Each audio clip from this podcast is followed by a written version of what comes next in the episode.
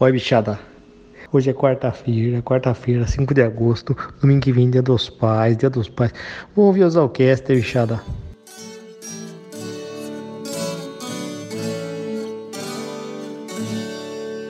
doutor, ex-colega, bichada. Uai, Cristo, você sabe, sabe, que nós, nós estamos, bicho? É mês de agosto, Cristo, é mês do cachorro louco, bicho, tem que saber. É Mobral faz que pô. Seja bem-vindo ao 19 episódio do Exalcast, o, o, o, o, podcast feito por, com e par exalquiano, Cristo. É Mobral, bicho, tem que assistir, bicho, pra própria pra vida.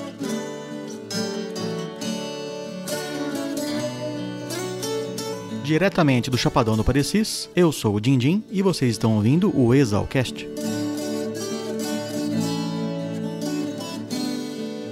Como o Liso, o nosso imitador oficial do entrevistado, comentou na abertura, hoje é dia 5 de agosto de 2020 e normalmente eu lanço os episódios no final de semana, mas eu tive que fazer uma exceção por um motivo muito especial. O entrevistado, Godofredo César Vitti, o Dr. Traça, formado em 1970, completa hoje 74 primaveras e eu me esforcei para que essa entrevista ficasse recheada de presentes. Muito obrigado a todos que toparam participar dessa empreitada. Acho até. Você o quê, bicho?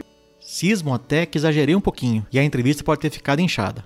Godofredo, plagiando a mensagem escrita na pedra na frente do prédio central, o teu monumento é a legião de fãs espalhados pelo mundo cumprindo missão vitoriosa. Espero que esse presente toque seu coração, assim como você fez com todos nós. Feliz aniversário!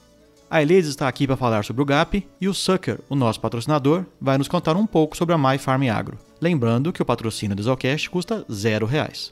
E como um presente para todos vocês, eu vou deixar lá no final da entrevista a música que meu querido colega acadêmico Cisne gravou especialmente para esse episódio.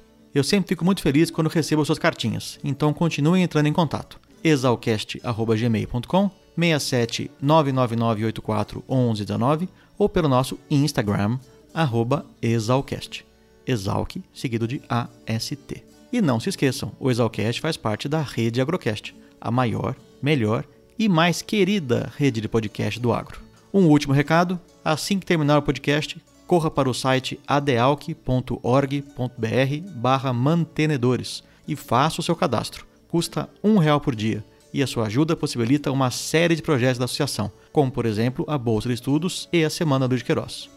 Um grande beijo a todos e tenham um bom podcast.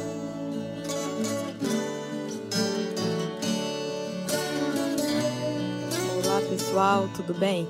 Meu nome é Ilesa, ou Bruna Giacom, sou de Rio Verde, Goiás, e me ingressei na Exalc em 2016. Desde 2018, faço parte do GAP, agora estou tendo o privilégio de ser a coordenadora do grupo. Atualmente, o GAP conta com nove membros efetivos, sete membros que estão na seleção, além de diversos colaboradores que são essenciais para o grupo. Nós realizamos um processo seletivo por ano, o qual se inicia geralmente entre os meses de maio e abril. O GAP foi fundado no dia 11 de agosto de 1997 por iniciativa do nosso mestre, professor Dr. Godofredo Cesar Witt, as principais áreas de atuação do grupo são com nutrição de plantas, fertilidade do solo, adubos e adubação, com foco nas culturas da soja, milho, cana-de-açúcar e algodão.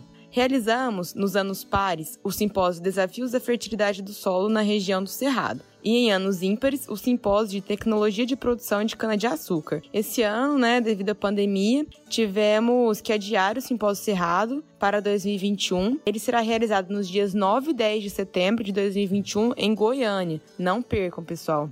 Além dos simpósios, o grupo também realiza experimentações a campo, em casas de vegetação e em laboratório.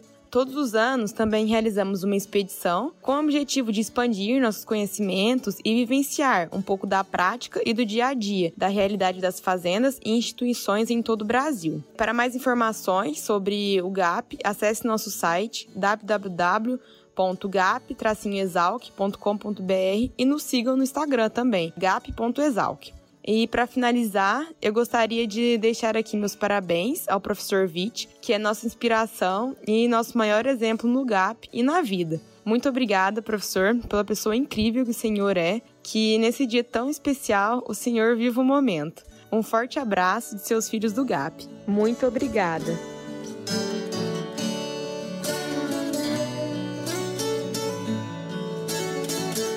Fala moçada, aqui é o Sucker. Meu apelido é Antônio Jorge. Eu sou exalquiano formado na F 2012. Sou ex-morador da República Pau a Pique, a qual eu tenho grande gratidão e orgulho de fazer parte. E a minha trajetória profissional, ela começa dentro da minha república. Eu tive o privilégio de participar do grupo de apoio à pesquisa e extensão, o GAP, de 2009 a 2012.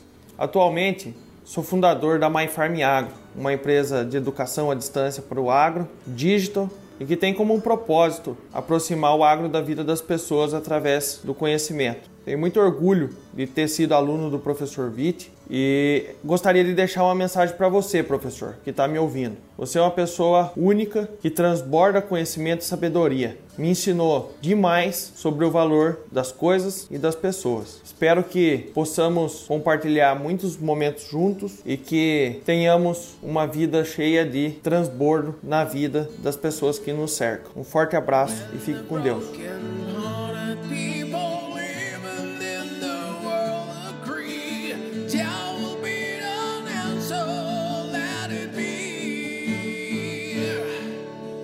Eu sou o Cisne, ou Flávio Guanais Bonini, sou da melhor turma da Exalc, ano fantasma 1999, e tive a grande satisfação de poder conhecer o professor Witt há mais de 20 anos e trabalhar com ele também no GAP, em outras oportunidades, até quando o GAP não chamava GAP ainda.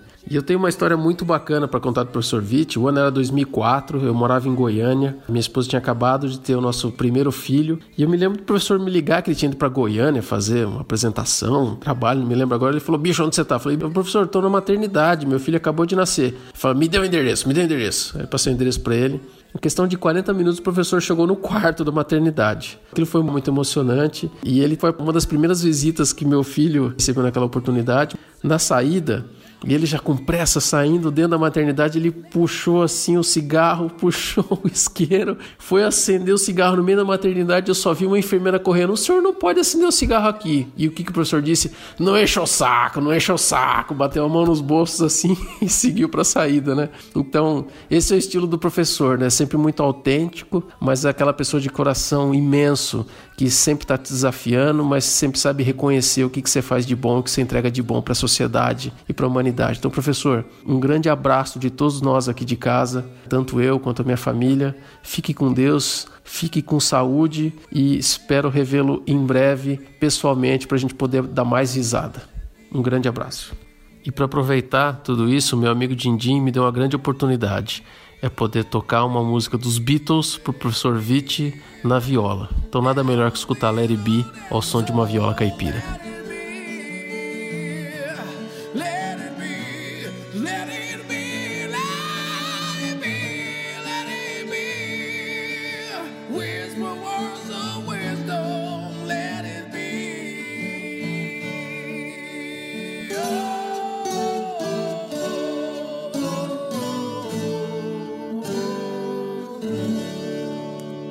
Fala, Gai. Tá certo aí? Bom dia, Godofredo. Tem que pôr o fone de ouvido ou não? Talvez fique melhor o som. Quer colocar só para testar? Só para ver se fica melhor o áudio. Agora sim. Vamos ver. Vamos lá. Tudo bom, Vit? Peraí, tudo bom. Você tá em casa? Tô em casa. Acabei de levantar também. Assisti a missa agora na televisão aí. Já Vai tá pronto pro dia? Deus quiser, no dia dos avós hoje, né, o Dindi? E você é avô tem um tempinho já, né? Ninguém perguntou isso aí, tá? Você não tá na gravação. não faz parte. Isso faz parte, porque já tá gravando, então agora é tarde. A primeira pergunta aqui já tem a ver com isso. Você nasceu em Piracicaba em agosto de 1946? Não é bem em Piracicaba. Eu nasci entre Piracicaba e o bairro de Santana, que era de minha mãe. Eu nasci, na verdade, dentro da usina Costa Pinto, que depois virou Cozan e hoje é Raizen. Eu nasci numa colônia da usina, tá? É parteira mesmo, né? Parteira mesmo? É.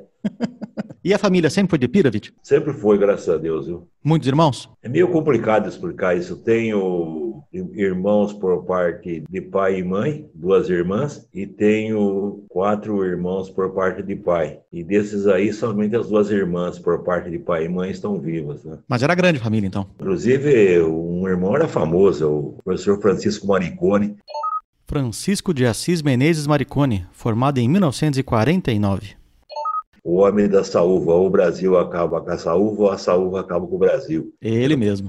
Que é meu irmão, tá? Por É. parte de pai. Você estudou no Dom Bosco e no Sul de Minúcio? Dom Bosco, ginásio, Sul de Minúcia, o científico, noturno. Você fazia à noite e trabalhava de dia? No tempo do Sul de Minúcia, sim, eu engraxava sapato na hora do almoço e entregava jornal, a Folha de Piracicaba, na parte da manhã, para trabalhar, para poder se manter. E aí você ajudava a família com o seu recurso ou era o seu dinheiro para suas coisas? Praticamente ficava para mim mesmo, né? Era muito pouco, né? Dava para tocar a vida, graças a Deus. Minha, minha mãe conseguiu uma bolsa no Dom Bosco, eu nunca paguei nada no Dom Bosco. Isso de minúcia era gratuito, era chamado científico à noite. Isso de minúcia foi 65, 64 e 63. E foi nessa época que você virou quinzista ou você já nasceu quinzista, Vítor? Eu nasci quinzista porque eu morei muitos anos bem em frente ao campo do 15, não tinha jeito, né? Acompanhei toda a construção do ginásio de esportes do 15 Brademar Blas Calças. Foi um caminho sem volta, né? Não tem jeito. Falando do 15, você lembra de um jogo em 1980, o 15 e o Santa Cruz? Lembro, o 15 ganhou do Santa Cruz, de Pernambuco, me parece por 4 a 1 E você acertou a cabeça do guarda com seu sapato? É Mais ou menos, viu? E tanto nervoso que estava, eu joguei o sapato no campo. Sapato novo, rapaz, caramba, viu? E pior que esse sapato não era tênis, nem chinelo, não. E em 84, um jogo contra o CAT? Esse jogo aí foi a decisão das pilhas de Everett, lá em Itaquaritinga. Mas eu ouvi dizer que você teve que torcer bem quietinho. Bem quietinho, porque eu fiquei junto com o Sérgio de Caro, que é meu protetor solar, que é de Itaquaritinga. Nós ficamos lá com um gol de Brandão, ficamos quietinhos o tempo todo lá em Itaquaritinga, não pude nem, comemorar. E naquele tempo, o diretor do 15 era o Jacobeles. Foi difícil aquele dia, ficar quieto no, no meio da torcida do CAT, viu? Acho que eu era o único Piracicabana em família, estava junto, viu? em Itaquaritinga. Professor, eu encontrei vários VITs pesquisando nos ex-alunos, né? Tem dois mais antigos, o Policarpo Witt, de 64, e a Rosa Maria Silber Schmidt Witt, de 76. São parentes? São parentes distantes através de mãe, né? Mas não tem nenhuma ligação com eles. Porque não, tem tá? um monte de Witt na escola, né? Além de você. Tem. Tem vários mais Inclusive, novos. Inclusive, tinha dois irmãos que eram VIT, deram o nome de MAP e no outro deram o nome de DAP. Eles são filhos de um colega Moro que dava aula em Jabuticabal, na Unesp. Eu sou José Roberto Moro, perdigueiro, formado na turma de 1974. Aí eu morei na casa de estudante e pai dos seus bichos, Godofredo, Gustavo e o Giovanni Vite Moro, o MAP e o DAP. E os meus filhos moraram na República Três Oitão, todos exalquianos da mais pura gema. Em primeiro lugar, meus parabéns, que você continue sempre dando esse brilhantismo à nossa querida Exalc. Você sempre foi uma pessoa que amou e ama a sua profissão, a sua área de interesse e meus filhos foram muito bem formados quando foram seus alunos. Então, muito obrigado pela formação que você passou para meus filhos. Parabéns e continue sempre com esse sucesso. Um abraço. Meu pai falava muito do Francisco Maricone, né? Era um símbolo da Exalc. E acho que indiretamente, através da influência do meu pai, que eu fui fazer Exalc, devido ao orgulho que eu tinha de ser irmão do Francisco Maricone, né? É isso que eu ia te perguntar, se alguém te influenciou a cursar agronomia. Não, viu? Porque era em Piracicaba, não era pago, então isso facilitou muito, viu, Dindi? Esse era um caminho de muitos nativos, né, Vitinho? Se alguns É, mas tinha... A maioria, né? É, se, de repente, se algum tinha, tinha vocação para medicina, que já tinha um sonho de ser médico, ele ia para outro curso e ia para fora. Mas muitos É. foram para agronomia porque era ali e também, como você falou, é gratuito, né? Era gratuito, era, era local, então facilitava. E a agronomia era tão ampla que você podia derivar para onde você quisesse, né? Desde topografia, genética, solos, biologia, então você tinha um campo vasto, né, para escolher uma derivação. E a família apoiou a escolha? A lógica apoiou, né? Por foi um puxa orgulho para meu pai, né, de estar na escola, que também meu irmão ficou famoso, né? O Marconi tinha um sotaque bem conhecido. Tinha, mas pior que eu, viu? Você chegou a ouvir a imitação que fizeram sua, professor, que rodou nos grupos do WhatsApp? Oi, oi, Bichado. Exalc, sexta-feira, duas horas da tarde. Semana que vem, quaresma, quaresma. Ó, sábado, de, sábado de Santa, Santa, Luzia, tá? Dia de Santa Luzia. Sim, eu achei fenomenal. E o que eu mais gostei realmente é quando eu falava que era Mobral. Aprendeu a aula de hoje, acabou o curso. Qual que é qual que é a forma da adobação, Bichada? É, oi, Cristo, é Mobral, é Mobral. O que a planta come, o que a planta come, men- menos que o sol deve fornecer. Vezes o fator de correção, o fa- o fator de perda, é Mobral. porque Mobral era um aprendizado pré-primário. Então eu falava assim, mas esse é Mobral. Se você não souber, você não sabe nada, né? Então pegou esse termo aí. Então eu adorei essas imitações. Só que puxaram um pouco no Piracicabano, puxaram muito no Herda, né? Não é bem assim, esse Herda desgraçado que eu tô puxando aí, né? Olha, bichada, semana passada eu tava lá no Tocantins com, com o Charles Brown. E tava lá também o Vala da Pau a Pique. E tava, tava furando o solo. O, o, Operação Tatu. Teve até um áudio que você fez depois, né? Se imitando, não foi? Aqui é o Godofredo, eu falo agora pausadamente, porque Isso, eu cuido... tentei, tentei fazer uma correção, porque eu não falo... Eu sou gago, mas sou gago, nunca fiquei gago dando aula, né? Ureia, chega, pare. O que, que, que lembra ureia, bicho? Urina, bebê, fralda, banheiro de república. Ó, pra prova pra vida, bicho. Fósforo, fósforo faz boca, teta, ó. Raiz, pô, mobral. Mas eu aprendi uma tática aí que sempre ensinei para os alunos de sempre usar o adjetivo antes do substantivo. Então, por exemplo, era difícil eu falar fertilidade do solo. Então eu falava solo fertilidade. Suco de laranja, eu falava laranja suco. Então, sempre invertendo o adjetivo com o substantivo, e daí consegui dominar essa gagueira, tá? O que o senhor vai querer? Eu quero um queijo pão. Aí já é um novo idioma, né? O vitei, já não é mais é. português. Com as metáforas, né? A gente chamava, já sabe, café de rubiácea. É isso aí. Taques de chita, né? E assim por diante, era só usar o, inverso. Mas valeu essa imitação, agradeço essa turma saudosa aí da década de 2000, tá?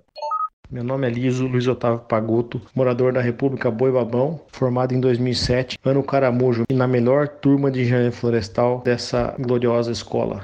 Agradeço o convite do Dindim e tenho um imenso prazer em participar dessa homenagem ao professor Vitti. Professor, parabéns. Se eu aprendi alguma coisa de adubação, foi graças às suas aulas. Agradeço e um bom exalcast a todos. Um abração, professor Godofredo. E daí você entrou na escola em 66, né? Em 66. O seu vestibular era daqueles que eram bem longos? Fazia uma prova, esperava, fazia outra? Isso, era eliminatório. Então você fazia as provas tinham que tirar no mínimo 4,000 para você saber que tinha sido aprovada para prestar outra disciplina no, dia seguinte. Então era muito desgastante, porque era uma expectativa, era eliminatório. Então você prestava, aguardava o resultado para poder continuar. Pô, mas se colocasse logo de cara a matéria que você era ruim, o cara se lascava, né? Era bom em tudo, menos naquela. Colocaram, né? Infelizmente colocaram que foi português, né? Foi, foi a prova mais difícil que eu passei, foi passei raspando mesmo em português. Mas o restante você tirou de letra? Foi, de letra. O problema foi português mesmo. E você foi o 57 aluno, sabia disso? Não, não sabia. Dos 200, entrou em 57. Então, tá bom, né? Tá na primeira metade. E aí, como é que foi que o jovem Godofredo se transformou no bicho traça? É, é, é meio complexa essa explicação, hein, Dindim? Porque traça vem de um inseto, você sabe, né? Eu comia tudo, né? no bom sentido. Então era uma vida muito difícil, a gente procurava se alimentar de qualquer coisa que aparecesse, né? Pegava inclusive osso de restaurante, barbante de linguiça. Então aquela era um desafio, né? Então ficou como a gente consumia a traça, né? Escolhia comida, vamos dizer assim, né? Entendi. E sabe que você é o primeiro e único Godofredo que a Exalco já formou? E acho que vai continuar assim, porque é meio complicado, porque meu pai deu esse nome em homenagem ao primeiro vamos dizer assim, chefe das cruzadas, né? Chamava Godofredo de Bulhão. E também é um médico que, me, que meu pai também me levou como pediatra no início da minha vida, chamava Godofredo. Então, em homenagem ao Godofredo de Bulhão, em homenagem ao Godofredo médico, eu fiquei Godofredo. E tá difícil achar outro Godofredo, né? É, sabe que se nascer uma criança hoje, se chamar de Godofredo, ela automaticamente tem 38 anos, né? Automaticamente. E é um nome tão masculino, porque tem três O, né? Godofredo, né? E você sabe o que quer dizer Godofredo? Quase de Deus, amigo de Deus, é Good Friday anglo-saxão, né? Isso mesmo. E o Viti, você tinha muito medo dos trotistas da época, não? Meu Deus do céu, porque era muito pesado. Viu? Muito você tinha medo pesado. do Zé Prefeito? Nossa Senhora. José Marques de Souza, o temido Zé Prefeito, é da turma de 69, ex-morador da Gato Preto. Porque o pior trote da nossa época era passar caderno a limpo de silvicultura. Então, você, quando era pego, você ia para a República Fazendinha passar caderno a limpo. Você ficava ó, noites passando caderno a limpo de, de, de silvicultura do professor Eládio. Eládio Amaral Melo, formado em 1943. Era Mas aprendia muita coisa, né? Aprendia, né? Nossa Senhora. Até a musculatura do peito, né? Era toque pesado mesmo. Viu? Em qual república que você teve que aprender a cortar grama? Não tem essa história também? Era no Império da Felicidade. E eles me pegaram e falaram assim, né, para dar um trote leve, não sei. Falei, tomara a Deus. Eu corte a grama. Falei, perfeitamente. Só que me deram um trim de cortar a unha para cortar a grama, né? Então foi dias só para cortar essa grama com o trim. Isso é do colega lá de Guaxupé que me fez isso aí. O jacaré, né? Era famoso jacaré e urutu. Olá, exalquianos. Aqui é o Antônio Carlos de Oliveira Martins, famoso jacaré. E eu tinha um colega, irmão, o Antônio Paulo de la Torre, Urutu. Nós éramos uma dupla famosa na época. Nós morávamos no Império, formamos pela turma de 69, que é a turma quente, muito bacana.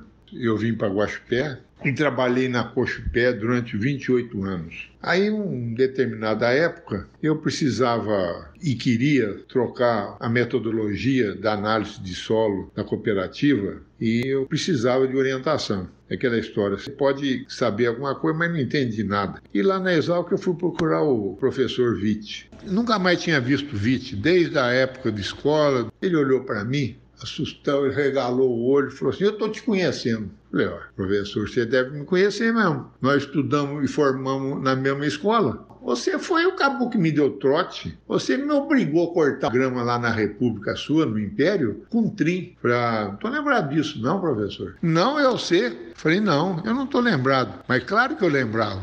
Falei, eu não vou falar nada, não. Esse caboclo, de repente, ele vira o, o nariz para lá, fica com medo. Mas com isso, nós criamos uma grande amizade, porque a filha dele, Daniela, estudou com a minha filha Daniela também, lá em Jabuticabal. E esse Vite aí, ó, eu admiro ele demais, viu? Grande amigo, grande professor, grande pesquisador. Foi mais um aprendizado, né, Dini? É, e o, você citou aqui o, o Caetano, o Ripoli. Ele era um grande parceiro seu, não era? Sempre foi.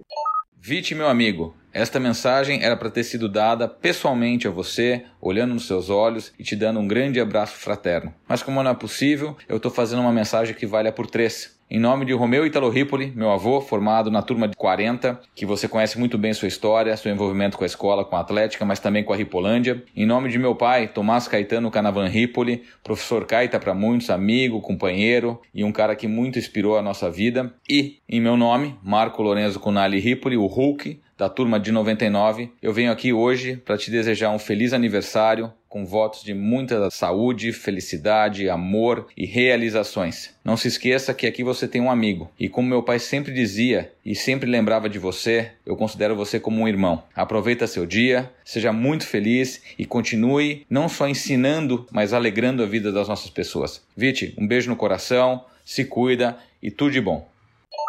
É, vocês eram um contraponto? Você ensinava as matérias para ele e ele te ensinava a aprontar? Não era algo parecido assim? Ele alegava que graças a ele eu me formei, que eu colava dele. Isso é uma puxa lenda, porque o Caetano, ele era da turma B. E eu era da turma A, não tinha nada a ver uma coisa com outra, né? Mas agora a lenda pegou, né? Fazer o quê, né? Pegou, faz, faz parte do jogo, né? E a passeata, Vite? Você foi? Lógico que fui. E do quê? Eu não me lembro direito, viu? Sinceramente falando, viu? É, eu falei com o Peca esses dias, ele contou que ele foi de borboleta. Não, não, você não combina com ele, viu? Meu nome é Peca, José Fernando Herling Martins. Sou da turma Exalc 1970 e natural de Piracicaba, portanto nativo. Eu estou aqui hoje em nome de toda a turma A70 para prestar uma homenagem a um de nossos ícones. Vite, um abração para você. Um abração do tamanho do seu coração, da sua sabedoria, um abração do tamanho do seu amor ao ensino, à extensão e à pesquisa. Deus o abençoe, hoje e sempre. E ouvi dizer que você era muito requisitado para fazer as provas roubadas, é verdade isso? Não é, não é questão de fazer prova. Para com isso, Didi, pelo amor de Deus. É que eu fiz uma escola fenomenal chamada Sudiminuce e isso me dispensou até de fazer o cursinho extensivo. Meu cursinho foi de 20 a 25 dias, porque o Minúcia me deu uma base fantástica em Química, Física e Biologia. Então, eu recebia na minha casa com a minha mãe os alunos que tinham dificuldade e a gente dava aula de principalmente Química, que sempre foi meu lado forte, né? Então, a gente dava muitas aulas para esses colegas, seja da minha turma, seja de outras, graças à formação que nós tivemos no Sul de Minas, que até dispensou, como falei para você, de fazer um cursinho tão, tão tradicional, cara, do Turiguai. Eu fiz um cursinho de 20 a 25 dias apenas, porque não precisava com a base do Sul de Minas. Mas não teve uma vez que descobriu e trocou a prova no dia? Não é que descobriu. Eu fiquei tão indignado com uma prova difícil da agricultura que eu peguei e coloquei uma simulação da prova na lousa. Então, praticamente eu entreguei, porque eu coloquei a prova na lousa, na base da gozação. Então, eu perguntava lá, quem é melhor? A Iraci ou a Iara? E relativo à aula de batata inglesa, né? Uhum. Eu perguntava, para combater nematóide em batata, qual a temperatura da água para você aplicar no solo para ferver o nematóide?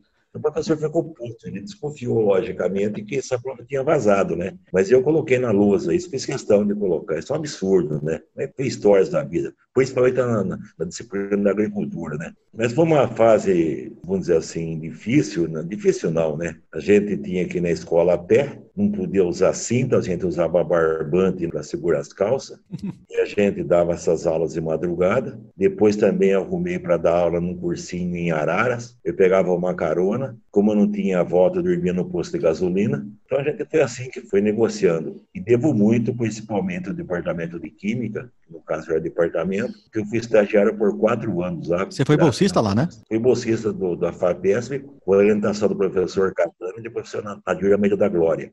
Renato Amilcar Catani, formado em 1940, e Nadir Almeida da Glória, o Leitoa, ex-morador do Império da Felicidade e formado em 59. Então, era dia e noite trabalhando com metodologia de análise de, de nutrientes, principalmente o enxofre no solo e na planta. E foi ali que nasceu o seu gosto pela fertilidade, Vítor? Ah, foi, viu? Era muito detalhe. A gente era, na verdade, um pesquisador nato, a gente era laboratorista. Então, a gente, até no começo aí, a gente separava é, elementos pela resina. Imagine isso em 67, 68, falar em resina. A gente já começava a trabalhar com isso. E a minha bolsa era 91 usados novos. Viu? Isso que me deu sustentabilidade para continuar fazendo exalc, graças à bolsa da FAPESP. O que, que você comprava com esse dinheiro? Quanto custava um... Eu não sei. Um maço de cigarro? Fumava, era, depois eu conto essa história. Mas dava para se virar muito bem com esses 90 cruzados novos. Viu? Era suficiente, sim, viu? O Brasil trocou tanto de moeda que acabou confundindo Godofredo. Cruzado Novo foi lançado em 89. Em 67 era Cruzeiro Novo. Falei para você, os tempos Exal, que foram tempos que a gente praticamente não se divertia, não brincava, de tanta atividade de trabalho na química, com essas metodologias de análise, bem como nos trabalhos de madrugada, dando aula para alunos, e muitas vezes também entregando jornal pela manhã. Então a gente não viveu plenamente é, esse período com outros colegas. O que me ajudou muito foi eu ser agregado de uma república chamada Chopana. E a grande vantagem da Chopana, que era ao lado dos chopes da Brahma. Então, a gente, graças a esse, pessoal de Lençóis Paulista, a gente teve esse lado positivo de ter convivido, graças a Deus, com República. Que República é a escola da vida, né? É, eu concordo com você. Essa, essa frase é fenomenal. A gente deve muito à doutora Beatriz, a genitora dos irmãos condenados e deu baixa que ela viu como os filhos dela se transformaram para melhor com a vida em república. Então, muito obrigado, doutora Beatriz. Dindim, você é mala pra cacete, né? Como que eu vou fazer um áudio não sério se eu sou uma pessoa séria? Henrique Dobache, vulgo Deu Baixa, ou Gordo, formado em 1999, ex-morador da Jacarepaguá, a melhor que há. E tô aqui para dar um grande abraço no meu professor Godofredo César Witt o Gai. Um grande abraço, professor. Beijo nessa sua careca. Tchau. Oi, pessoal. Oi, Dindim. Tudo jóia? Parabéns aí pelo podcast. Aqui é o André Figueiredo Dobache, vulgo condenado. Eu formei em 2002, no ano Leitinho, a melhor turma que a Exalc já teve e que está aí quase liderando o ranking das repúblicas. Vamos virar mantenedor, pessoal. Mas o ano Leitinho vai ganhar, vocês podem ficar tranquilo, tá? E eu morei na Jacarepaguá, a melhor que há. Ô, Dindim, eu queria falar só uma coisa. Professor Vitti, ele é o padrinho da Cecília de Crisma. Ele já me ligou, obviamente que ela aceitou de bate pronto, porque quem que tem a honra de ter um professor desse?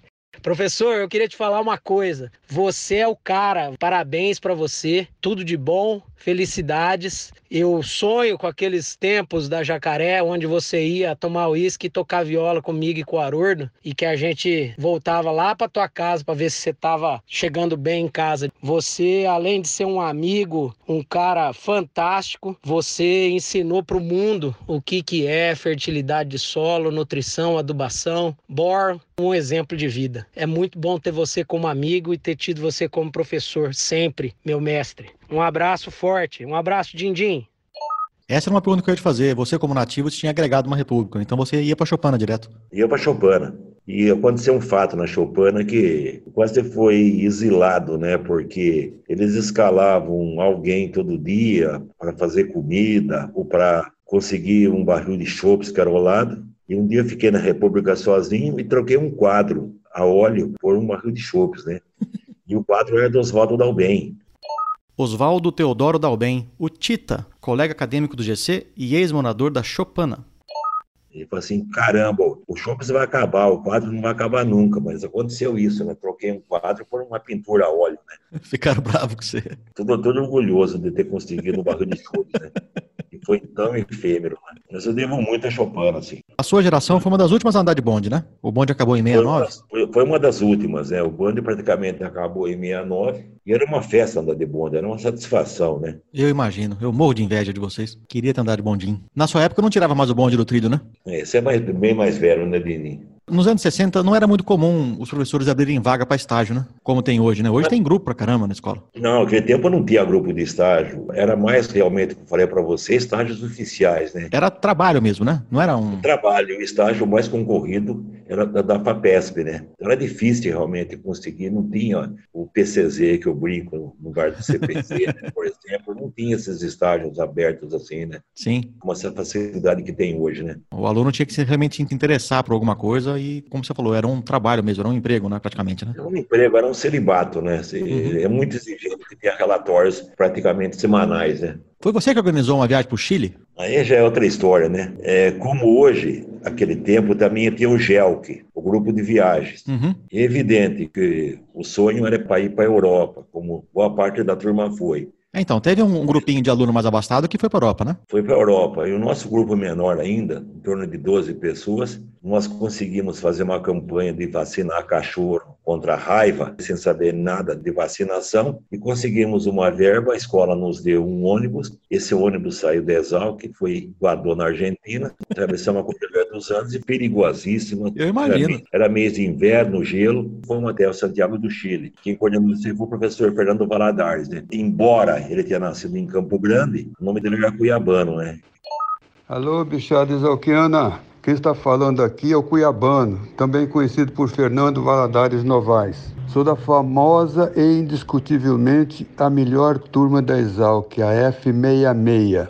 Haja vista que dela resultaram 35 novos docentes distribuídos pelas escolas de agronomia da Exalc, de Butucatu, de Jabuticabal e na Universidade de Brasília. Atualmente sou docente aposentado da Exalc, onde atuei por 30 anos nas áreas de tecnologia do açúcar, do etanol e da cachaça. Embora seja conhecido por cuiabano na comunidade exalquiana, sou nascido em Campo Grande, Mato Grosso do Sul. Esse apelido, que muito me honra, foi me conferido por um colega de turma, o quase lindo, que também atende pelo nome de Alberto Baracá. Alunos de diversas turmas passaram por mim no decorrer daqueles 30 anos. Porém, tenho um carinho todo especial pela F70, quando tive a oportunidade de acompanhar 10 integrantes da mesma a uma memorável viagem através de alguns países da América do Sul. Porém, as verdadeiras aventuras na qual se constituiu, contarei em uma outra oportunidade. E um daqueles alunos era hoje meu amigo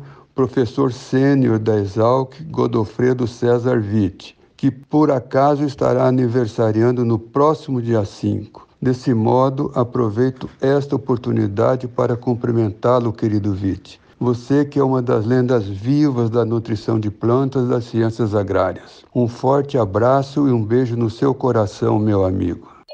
Chegamos no mesmo dia que chegou a delegação do Santos que foi enfrentar o Colo-Colo. Vocês foram no jogo?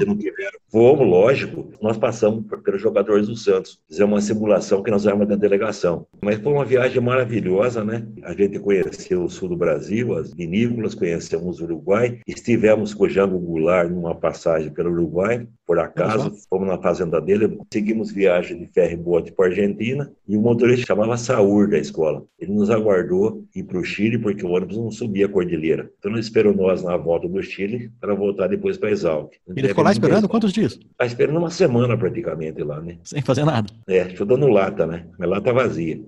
Saudoso Saúr. Sou José Osmar Lorenzi, formado na turma de 1970.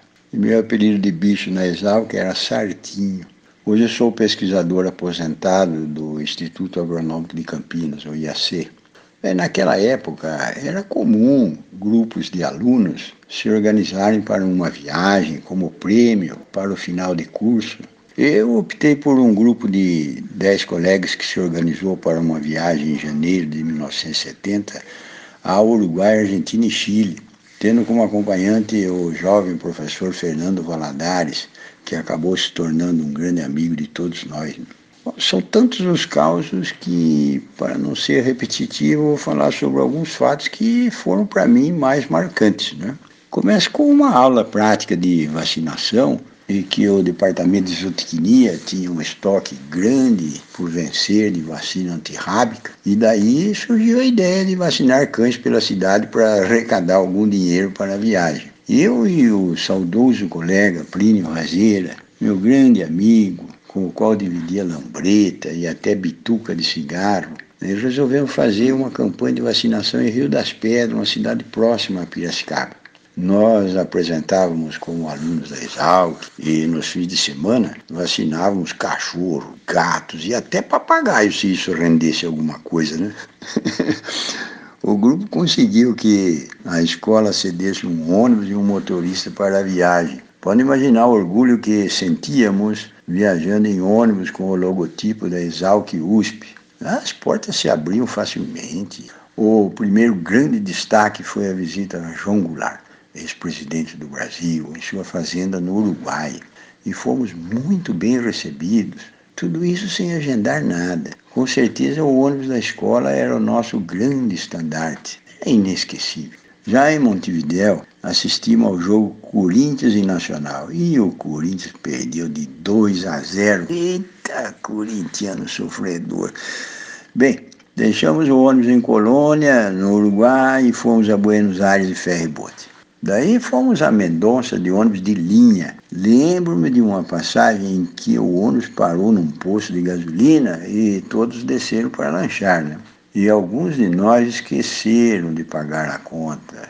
Era muito comum, né? E o dono do posto impediu que o ônibus partisse até que se pagasse. Aí o Peru, Luiz Carlos Maranhão, assumiu o comando da situação e com um discurso forte dizia que pagaríamos duas vezes se necessário fosse, mas o ônibus iria para Mendonça. Imagine se era verdade, não?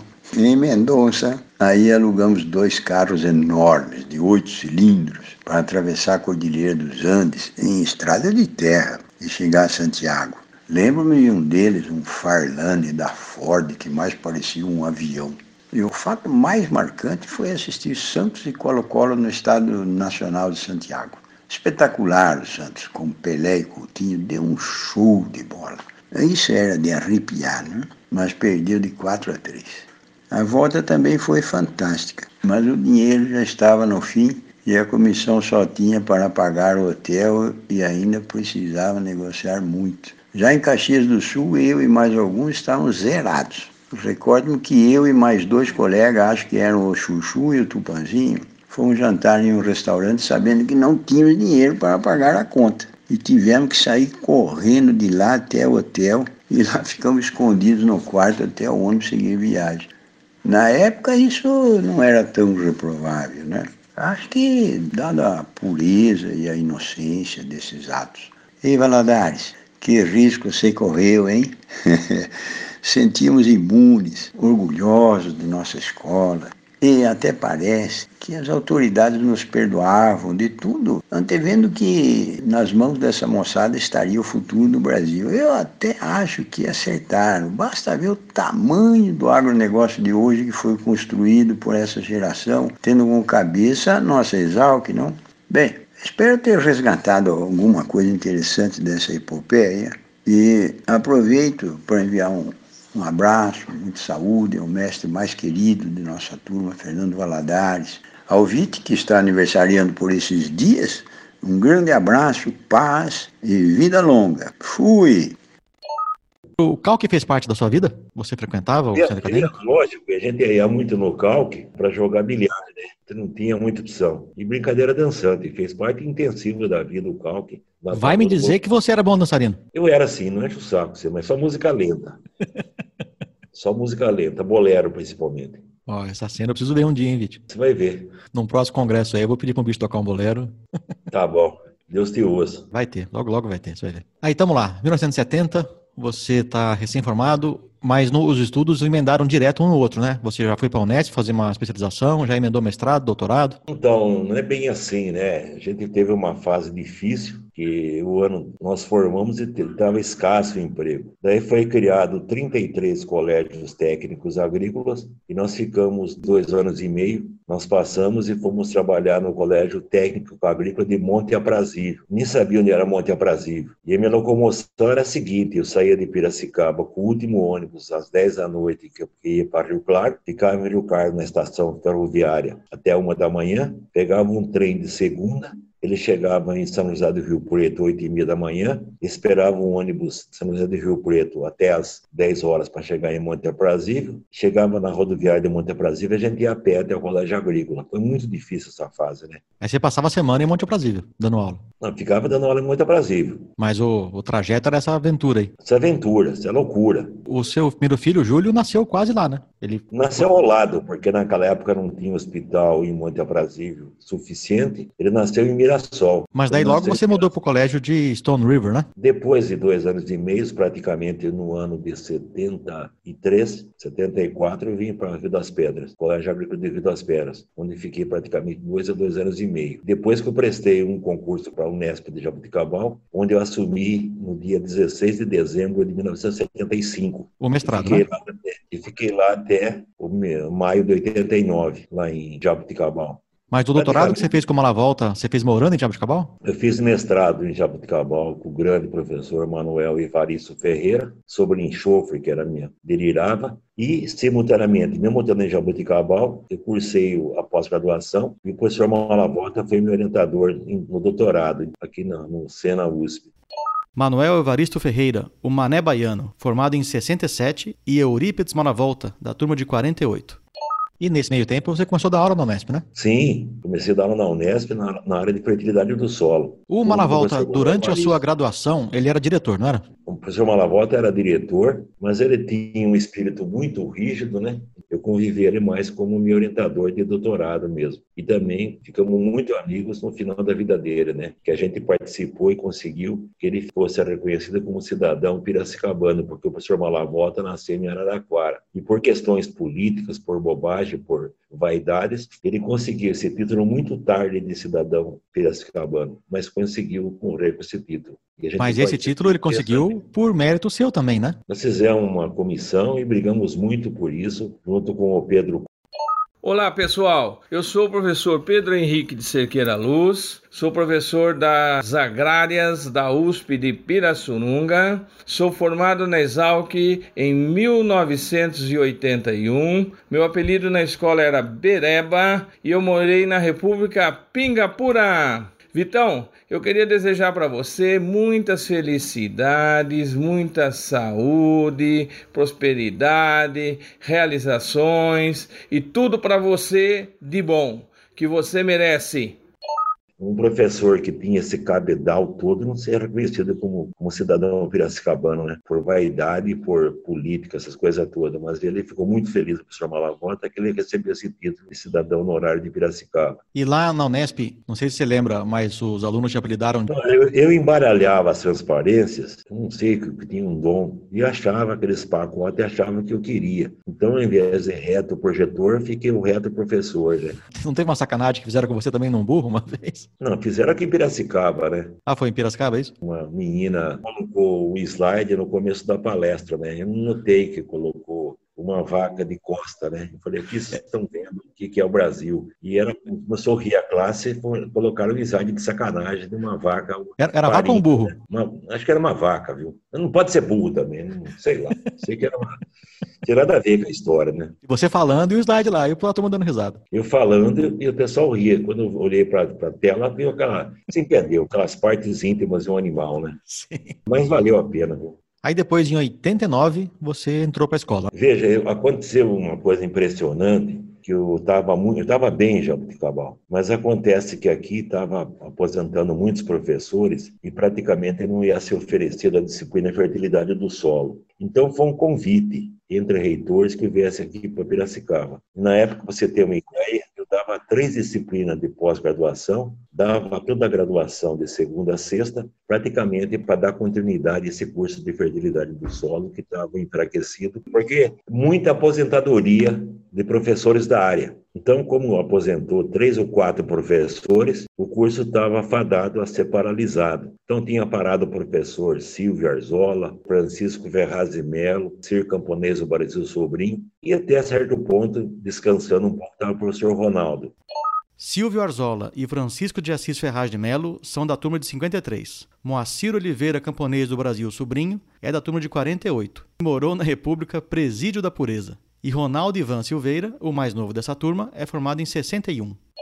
Então, eu vim para dar continuidade à fertilidade do solo, para que esse curso mantivesse. E você deu quantas matérias nessa época? Para você ter uma ideia, eu dava três disciplinas de pós-graduação, eu dava a disciplina básica da graduação e dava mais duas optativas. Era aula de segunda a sexta direto comigo. E nunca me fez mal isso aí, né? Essa experiência como professor, o que, que você entende como o maior desafio? Veja o seguinte, aí tem um certo direcionamento. A gente sempre levou em mente que era mais importante da aula na graduação do que na pós-graduação. Sempre Sim. preferi graduação, que graduação se forma pessoas. Essas pessoas vão se formar e vão retornar para você com gratidão. O pós-graduação já está caminhado, não tem aquelas dificuldades que tem uma graduação. Então a gente procurou direcionar mais para a graduação, e isso que fez o que a gente é, que a gente acompanhava os alunos tanto durante o curso como depois do curso, dedicando só a parte técnica e a parte também espiritual com esses alunos. Então isso me fez ter muitos e muitos amigos, principalmente na graduação, seja no curso de engenharia agronômica, seja também na parte do florestal, que tinha as optativas que também passavam por mim. Então, foi uma experiência espetacular. A Exalc me dá essa autoridade, essa liberdade, essa confiabilidade de além da disciplina básica, que era a ciência do solo 1, 2, não lembro, tinha também mais duas optativas né, que a gente ministrava. E sempre optativas com número superior, até inclusive as disciplinas tradicionais. Então, era é. cansativo, mas,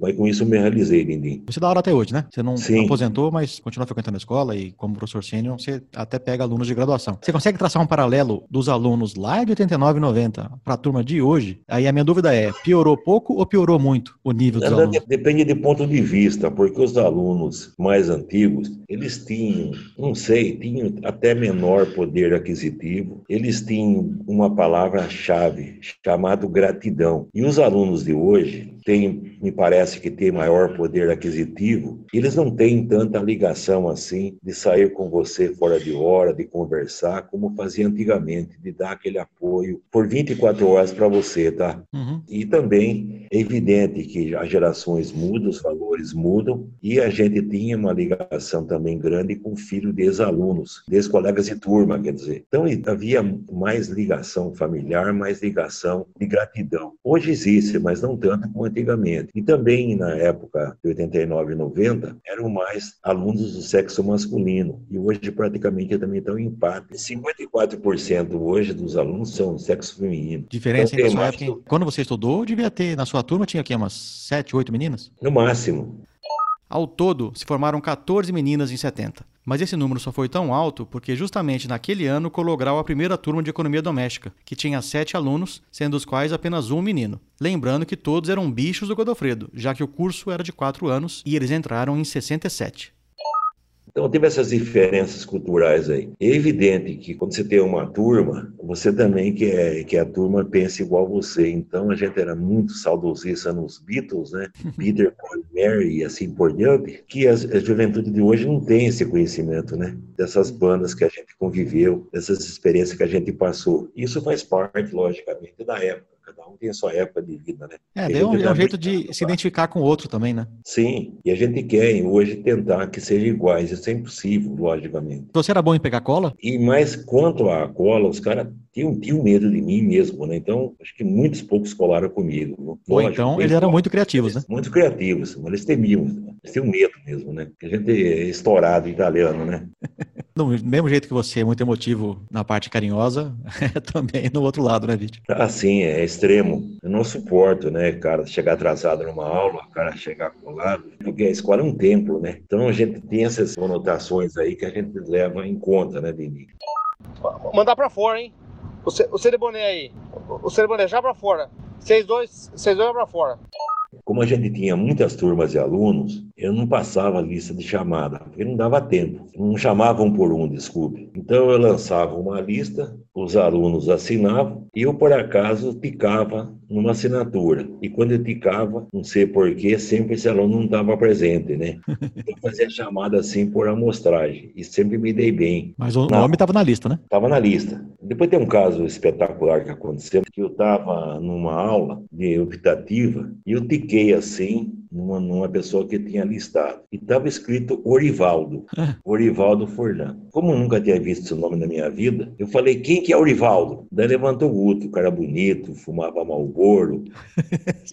o Tardio era bonitão, é bonitão até hoje. É bonitão até hoje. Falei, Guto, você chama Orivaldo, você pensou chegar para uma menina, ser bonito assim, fumando Malboro, dirigindo o carro com um câmbio baixo e falar Orivaldo? Eu falei, o senhor, Godofredo? Daí peguei de intervalo para aula, porque não teve condição, né, de comparar Orivaldo com Godofredo. Mas, é, o sujo foram mal lavado, né? É.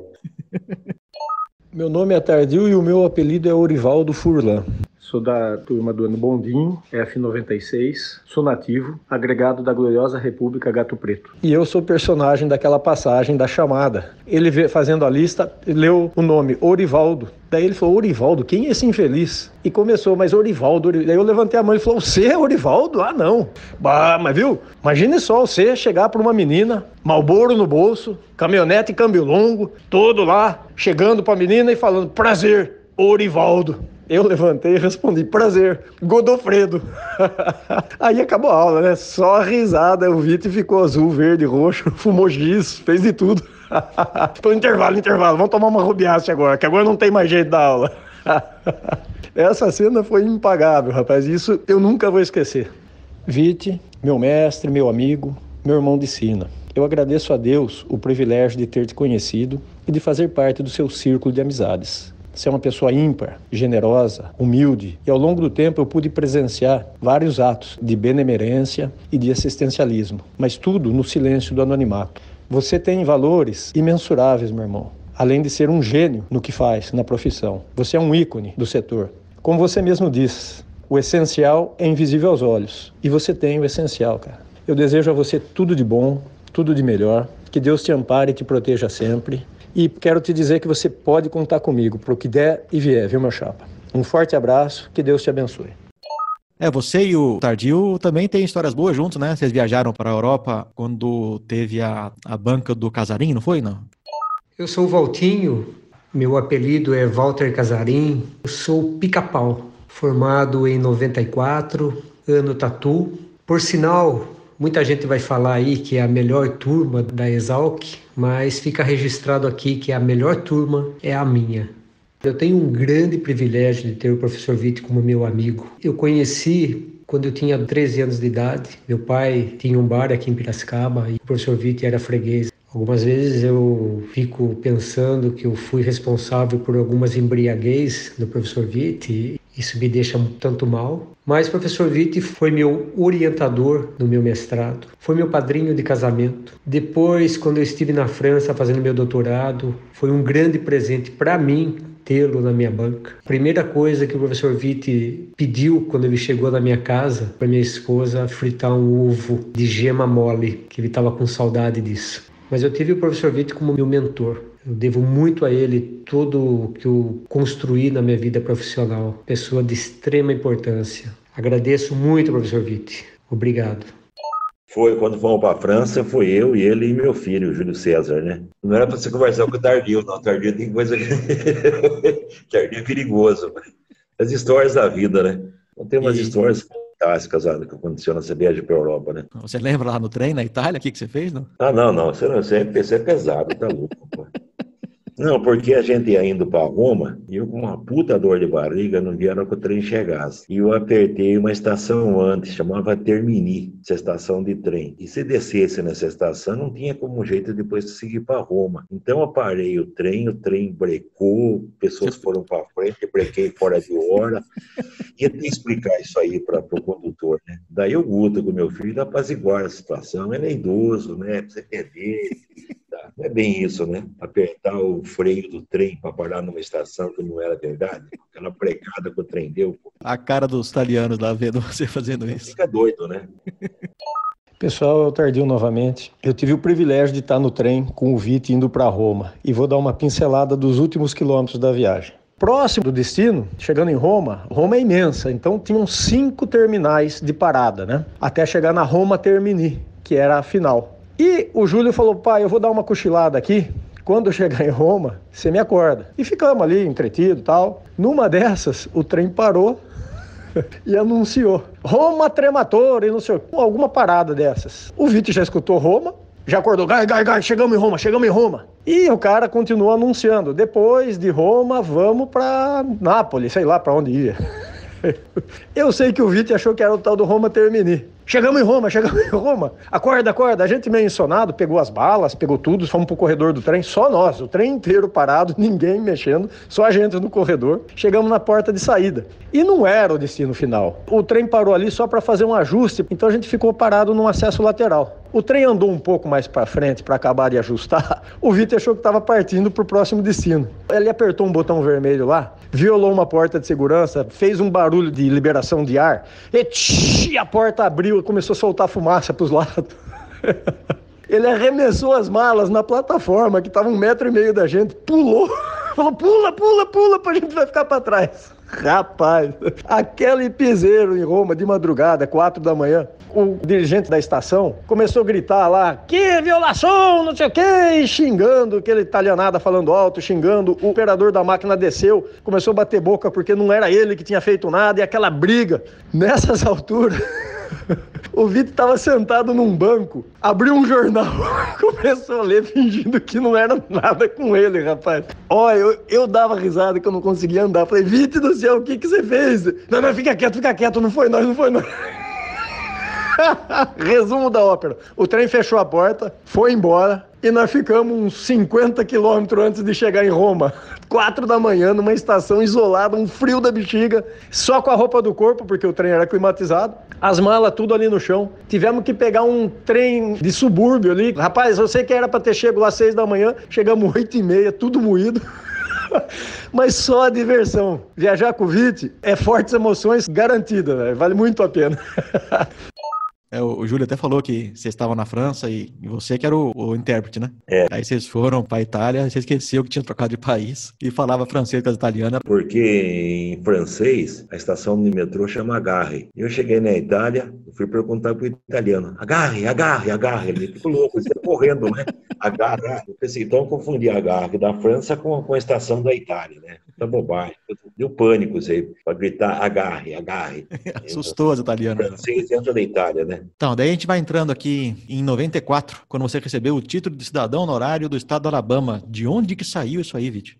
Vocês são histórias que caiu no meu colo, vai. Mas, ô, Vit, eu sou da seguinte teoria. O pessoal fala que as coisas não caem do céu, né? Eu hum. acho que cai sim, senhor. Só que tem que estar embaixo para receber. É. E você fica embaixo sendo competente, eficiente, conhecido, né? Não, porque aí a gente orientava muito uma empresa de fertilizante chamada Nutriplant. E o proprietário da Nutriplant chama Jimmy Alred. E ele é do estado do, do Alabama. E na época ele nos convidou para ir para os Estados Unidos para conhecer processo, a origem desses micronutrientes numa cidade chamada Ozarka, no Alabama. E foi uma surpresa, porque quando nós chegamos na capital do Alabama, deu esse título de cidadão honorário do estado do Alabama. Devido a essa cooperação que nós tivemos com ele, o desenvolvimento de micronutrientes para aplicação via solo. Isso nós recebemos em Montgomery. Nós tivemos acesso a todo o palácio governamental, que nos chocou muito, porque Alabama foi um estado perdedor da Guerra da Secessão Sim. E um estado que perdeu uma geração de jovens, não teve mais ligação, cerceou tantos jovens que morreram. E sempre dizia, como esse cidadão do, do Alabama,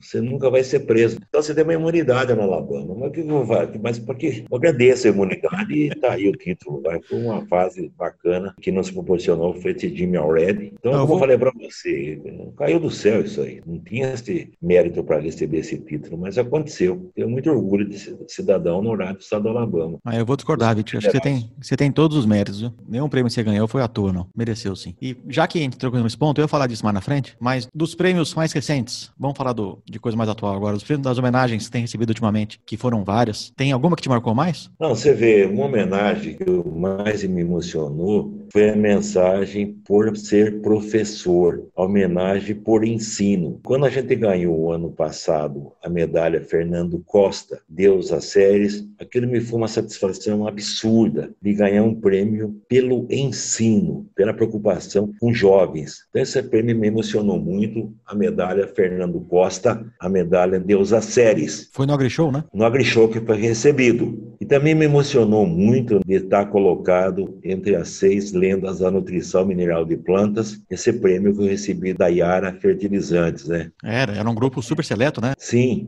então foi uma satisfação. E foi um vídeo assim eu, sinceramente, eu não lembro de onde que saiu essas palavras. Eu, aquilo foi espontâneo, não foi treinado, aquilo brotou do coração, tá? Fiquei orgulhoso de ver que você tá no, como o mais assistido e curtido.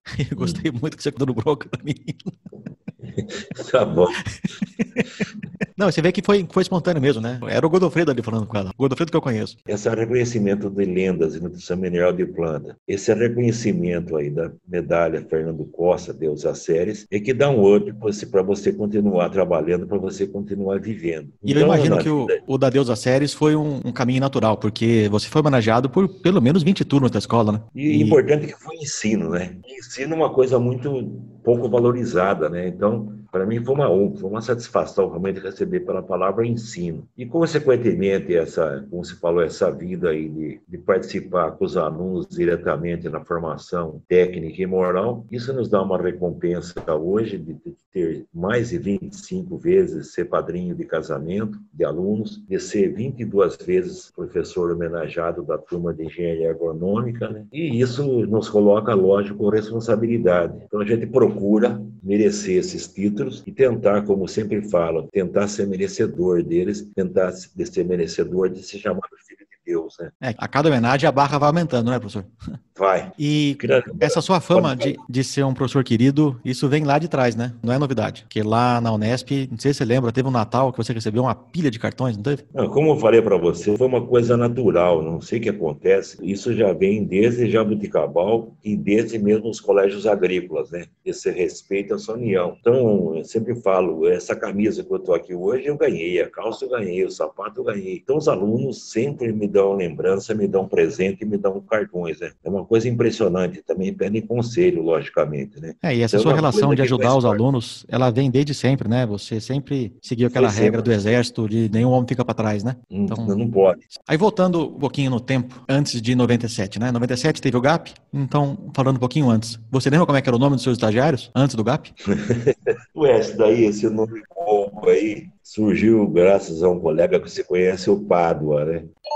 Olá, pessoal. Aqui é o Pádua. Antônio de Pádua Cruz. Sou nativo, nativaço. E sou exalquiano, graças a Deus. Diga-se de passagem, da melhor turma da Gloriosa, a turma de 1978. Vite, estou aqui para lhe dar os parabéns pelo seu aniversário. Desejo a você, meu amigo, muitas felicidades, muita saúde, muita paz e muitos anos de vida. Quero aproveitar a oportunidade, Vite, para lhe dizer uma coisa só. Para nós que somos os últimos românticos, você sabe muito bem do que eu estou falando, de tudo que você me ensinou na vida, o mais importante foi que realmente o essencial é invisível aos olhos. E você emprestou essa frase do escritor Saint-Exupéry e a usa como tantas outras. Mas para mim, essa é a que você mais vive. Obrigado, meu amigo, irmão, por me deixar fazer parte da sua vida. Um beijão, Vitor. O Pado dava aula em Taubaté, as meninas chamavam ele de Padete. Daí começaram a chamar ele de Vitete, né?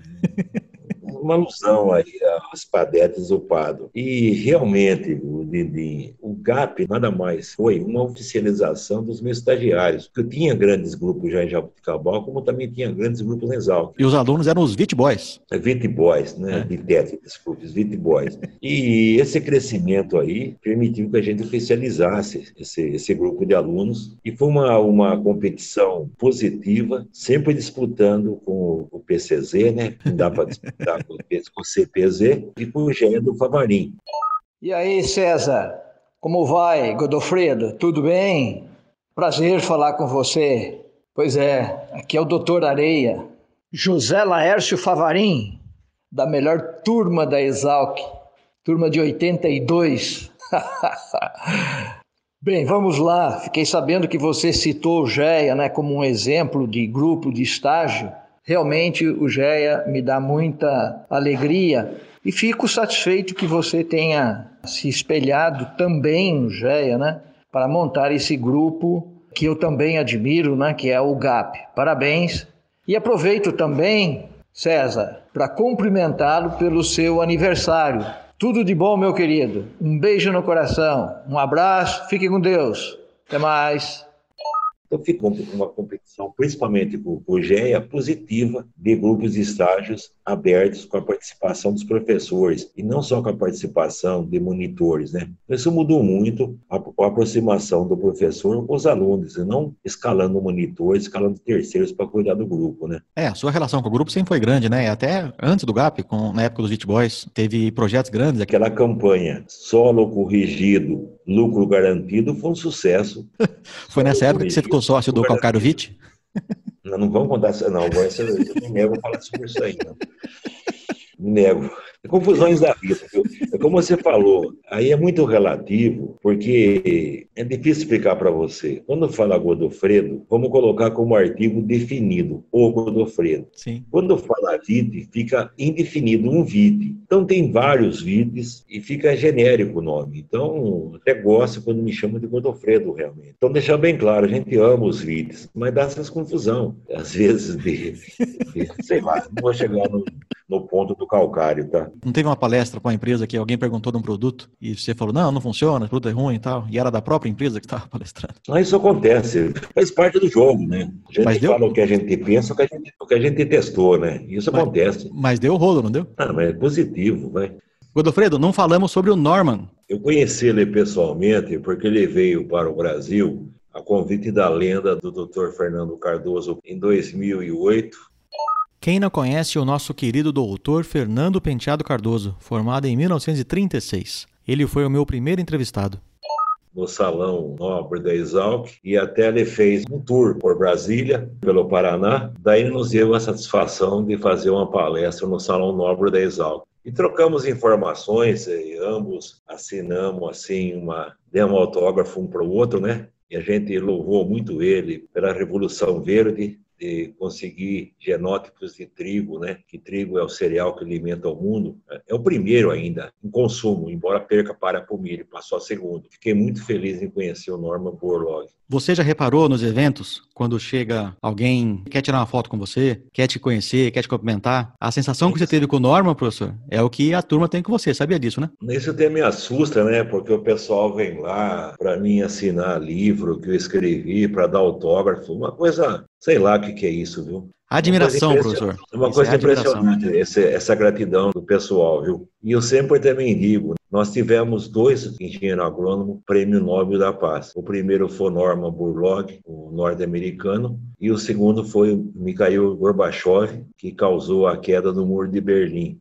Teve um fato interessante com o Dr. Fernando Cardoso, que nós ficamos muito amigos por esse simples motivo. Nós estávamos no restaurante dos professores, ele falou assim, eu quero que se indique o melhor agrônomo para trabalhar na Maná. falei, é para já. Ele falou, quem que é o agrônomo? Daí eu falei, Keila Fischer. falou, que? Mulher para trabalhar na, na Maná? E a mulher dele escutou. Você vai contratar agora essa mulher. Então eu peguei ele na palavra. E ele contratou a Keila Fischer, que foi muito bem na Maná. Então nós ficamos muito amigos a partir disso aí. Meu nome é Galega, também conhecida por Keila Renata Fischer. Sou da turma de agronomia da Exalc de 1997. Sim, a turma de 97. Sou de Limeira, embora você insistisse em dizer que eu era de Engenheiro Coelho. Morei na casa do estudante. Fui, como você dizia, uma agregada do GAP. Tive a honra de estar na primeira reunião, o dia que oficialmente nasceu o GAP. Estávamos lá, lembra, professor? Estou muito feliz por ter sido convidada para falar de uma pessoa que eu amo, respeito e admiro, não só como profissional, mas também como pessoa. Para defini-lo como professor, busquei na literatura a definição de mestre e encontrei uma que reflete o que você foi em minha vida e na de muitos alunos. Ser mestre é ser perito em determinado campo de conhecimento, é ser instrutor, orientador, guia, conselheiro, mediador, pacificador, amigo e companheiro. Ser mestre é sonhar o sonho dos aprendizes e ser exemplo de dedicação, respeito, doação, moral, humildade, paciência, justiça, amor ao próximo, dignidade. Enfim, ser mestre é complexo e não é para muitos, mas você, professor Vitti, preenche todos esses requisitos com louvor. Por isso, meu eterno respeito e agradecimento. Desejo um feliz aniversário e que Deus te cubra de muitas bênçãos e muita saúde. Um grande abraço da Galega. E daí em 97 nasceu o GAP. De quem foi a ideia? Quem que é o pai da ideia? Ou é sua mesmo? Eu não sei dizer o seguinte, mas não é que não tem pai da ideia. Esse grupo de alunos, você falou de Elite Boys aí, em função da existência do, de grupo como GEA, grupo como CPZ, principalmente com influência de um louco chamado Big Ben, né, que você conhece muito bem, até Big Ben. Olá, eu sou o Big Ben, Maurício Palma Nogueira, turma de 1997, ano doente, famoso ano fodão. Tenho um grande orgulho de ter sido estagiário do professor Witt, de ter participado da fundação do GAP, ter vivido todos aqueles debates, todo aquele momento que antecedeu a criação do grupo, que a gente planejava, discutia, pensava no nome, pensava em tudo que ia ser feito e tenho um grande orgulho também de ter sido, junto com mais dois colegas de turma, que é o Dibo e o Capela, o primeiro coordenador do GAP. Nós éramos em três coordenadores. Professor Vitti, quero te dar um parabéns, um grande abraço. É sempre um prazer, uma honra lembrar, estar sempre contigo aí, mesmo que distante. Você me ensinou muito e eu tenho um grande orgulho de ter passado aí pela sua orientação, por toda a amizade, todo o carinho que o senhor tem pelos alunos e que é recíproco. Um forte abraço e tudo de bom surgiu uma criação de um grupo tipo GEA que tivesse um RG e SIC, né? Era para ser NAP. O que, que era NAP? Núcleo de Apoio à Pesquisa e Extensão. Mas NAP é um órgão já da USP. Trocou núcleo por, por grupo. Então aí, como falei para você, eu também, para mim, foi importante sempre sempre digo isso, eu criei uma família, né? Eu precisava desses filhos aí. Então, foi também um interesse próprio, afetivo, bem como também um interesse técnico. E de ter um grupo, logicamente, que tivesse um, uma personalidade jurídica. Mas a personalidade de fazer uma comparação com grupos que deram tão certo na Exalc como o CPZ e como o GEM. E você imaginava que o GAP teria o tamanho e a importância que tem hoje? Mas lógico que não. O crescimento foi tanto no GAP que a procura era mais do que vestibular. Era 40 inscritos para concorrer a 4 a 6 vagas. E isso nos obrigou, inclusive, a contratar de modo permanente uma psicóloga que faz um julgamento demorado para tentar selecionar os melhores. E isso, logicamente, evoluiu de um modo tão espetacular que nós doamos no início até um carro para o GAP, um carro que a gente conseguiu no convênio com o professor Malavota, e desde então o GAP vem evoluindo. Só que como, como a gente aposentou, como a gente não é mais criança, a gente agradece de coração alguém que desse essa continuidade. E essa continuidade está dando de um modo espetacular, do modo profícuo, com o professor Rafael Otto.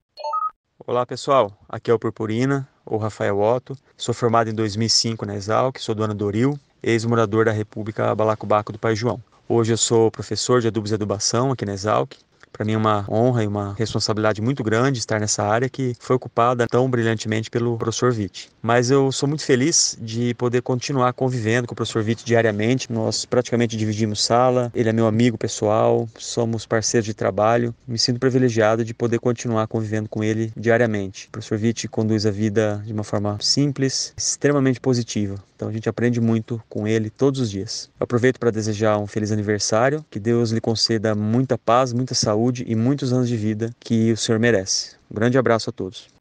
Não, não, para mim foi, foi uma glória de conseguir que o Purpurina fosse o sucessor, que o Purpurina desse continuidade desse grupo, né? Que não é fácil. E graças a ele o grupo está continuando. É, eu fiquei bem orgulhoso dele. E foi lá no GAP que foi instalada a biblioteca Eurípides Malavolta, né? Sim, essa foi uma ideia também que partiu do próprio filho do Malavolta, que precisava dar uma perpetuidade o que o Malavolta fez por nós. E como nós tínhamos uma sala que mandamos reformar e construir o chamado museu Professor Malabota, com as obras dele, com as histórias, com fotografias dele e com a parte também dele afetiva. Você e o Malavolta publicaram muita coisa junto, né? Vocês tiveram uma parceria muito longa, né? Foi muito longa essa parceria, que ela se estendeu praticamente do ano de 76 até o ano de 92. A relação íntima mais com o Malavota foi em Jabuticabal, porque junto com ele foi criado o curso de pós-graduação em nutrição mineral de plantas. E a gente teve a satisfação de ajudar montar os laboratórios, de ter a satisfação de juntar, de montar as aulas. Eu fui interagir com o Malavolta como colega, não como aluno. É uma fazenda que eu dei consultoria no Mato Grosso, ele também trabalhava lá. Daí a gente é. trocou figurinhas como colegas agrônomos. O Malavolta não era normal. Não, não era não. Além, não, porque além da parte técnica, eu nunca vi tanto conhecimento como a parte cultural que ele tinha, né? É, e ele viajou muito numa época que não ele se viajou fazia muito. tanto, né? Você lembra aquele tempo que tinha as enciclopédias, não sei se para a enciclopédia Barça, Lembro, eu fiz muito trabalho de escola com elas. Ele é o único que constava na Barça. E eu tive a satisfação de ir com ele para os Estados Unidos. Também eu vou falar para você que caiu no colo. Isso foi no ano de 1983, 84. Eu estava em Jabuticabal ainda. Nós fomos num congresso em Washington. Eu nunca tinha viajado para o exterior. O que me cerceou muito na vida foi essa dificuldade em falar inglês. Judiou demais, mas tudo bem. Então, ele me convidou para ir com ele no congresso em Washington. Evidentemente, como ela vota, apesar daquele jeito bravo dele, nós íamos ficar no mesmo quarto, economizar. E quando eu cheguei no aeroporto, ele criticou, eu veementemente, falou, você não está levando uma malinha de mão? Eu falei, não. Precisa saber que tem que levar uma mala de mão com artigos de primeira necessidade, com artigos de informática, não é informática naquela época, com a palestra, caso caso você perca a mala, você está seguro. Tudo bem. Nós descemos em Washington, minha mala peguei normal, a mala que estava embaixo. Falei, professor, minha mala chegou. Ótimo. E a mala dele não chegou. Daí nós fomos no balcão da Varig e foi uma cena que não dá para repetir. Ele falou assim, bravo, né? Minha mala não chegou. Qual é o seu nome? Mala volta. Senhor, eu quero seu nome. Sua mala vai voltar. Qual é o seu nome? Mala volta. Sua mala vai voltar. Eu tive que interferir. Falei, moça, pelo amor de Deus, o nome dele é Mala Volta. Mas é muita coincidência, Daí, né? Coincidência. Daí a moça ficou meio chateada e falou assim, olha, desculpe, não prometo que sua mala vai ser entregue aqui, mas nós vamos entregar na sua casa com juros. E para cobrir um pouco esse dissabor, o senhor vai voltar de primeira classe com o seu amigo professor aí. Então, graças a essa mala dele que não voltou, comecei a comer fazão no avião, essas coisas que eu não sabia. Primeira viagem internacional de primeira classe, né? A pior coisa que tem de voar de primeira classe é ter que voltar a voar de econômica, né? Não, não dá para comparar. Chegamos no congresso em Washington, muito simples, 84, novo ainda, todo mundo falando uma língua, né? Ficava perdido. Falei, professor, nossa, aqui parece Sodoma e Gomorra. Ele falou assim, joelha, bicho. Nunca depois. Você não tem vergonha. É Torre de Babel. Não é Sodoma e Gomorra. Que...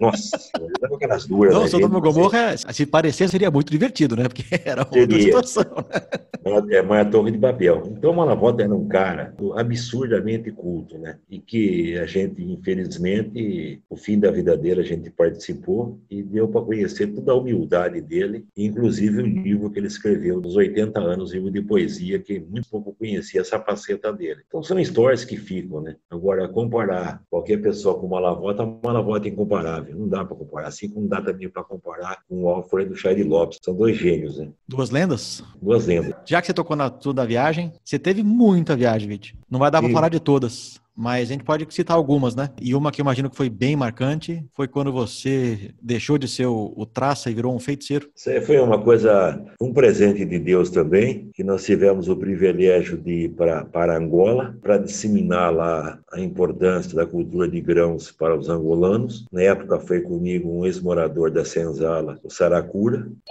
Olá, meu nome é Odair Faber Saracura, graduado em 66 na Exalc morador da Senzala, primeiro ao quinto ano, e queria desejar a esse meu irmão de ideias, meu irmão de estrada, um feliz aniversário, muita saúde, muita sorte, tudo de bom. Você merece, meu velho.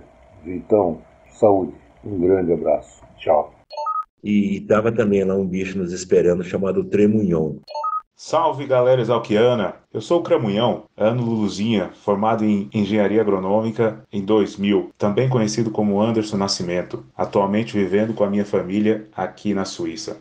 Cramunhão é como a maioria das pessoas me chamam, com exceção do meu amigo Godofredo César Vitti, que insiste em me chamar de Treminhão. Talvez porque eu seja um dos poucos a conhecer a verdadeira origem do seu nome exalquiano, né, Dr. Traça? A última vez que nos encontramos foi quando eu ainda morava em Angola. Viajamos por várias províncias juntos, acompanhado de outro dinossauro que eu também admiro muito, Dr. Saracura. Foi uma viagem incrível, num trabalho onde visitamos os principais projetos de desenvolvimento agrícola na Angola pós-guerra, como Afroplant, Biocom, Terra do Futuro, Brasáfrica, o professor Witt falando em nutrição de plantas, como sempre dando um show de conhecimento no assunto, Professor Vitti, um feliz aniversário para o senhor, que o senhor continue sendo essa pessoa maravilhosa, um exemplo de perseverança e sucesso para todos nós, filhos da nossa gloriosa Exalc. Tudo de bom sempre. Um grande abraço do seu bicho cramunhão, ou se preferir, pode continuar me chamando de Tremião. Doutor é doutor, sempre tem razão, né? Um abraço.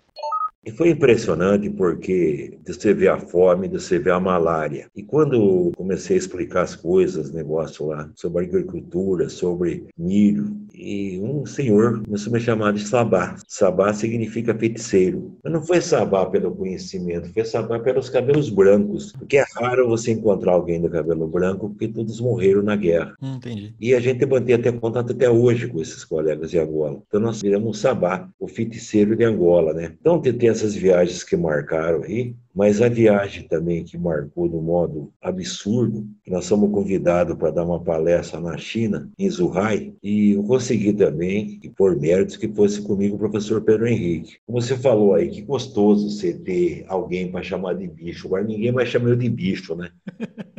Eu estou procurando alguém para chamar de bicho, eu faço o que ele quiser. O cara que eu mais judio aí, que é doutor, é o Moacir Corsa, né? Que quando eu vejo dele, eu deito no chão e falo, filha da puta. Ele tá proibido o toque. doutor, deixa eu levantar. Eu grito, né? Ai, que dor, doutor. Ele fala, Moacir Corsa não quer nem chegar perto de mim, que eu apronto para ele.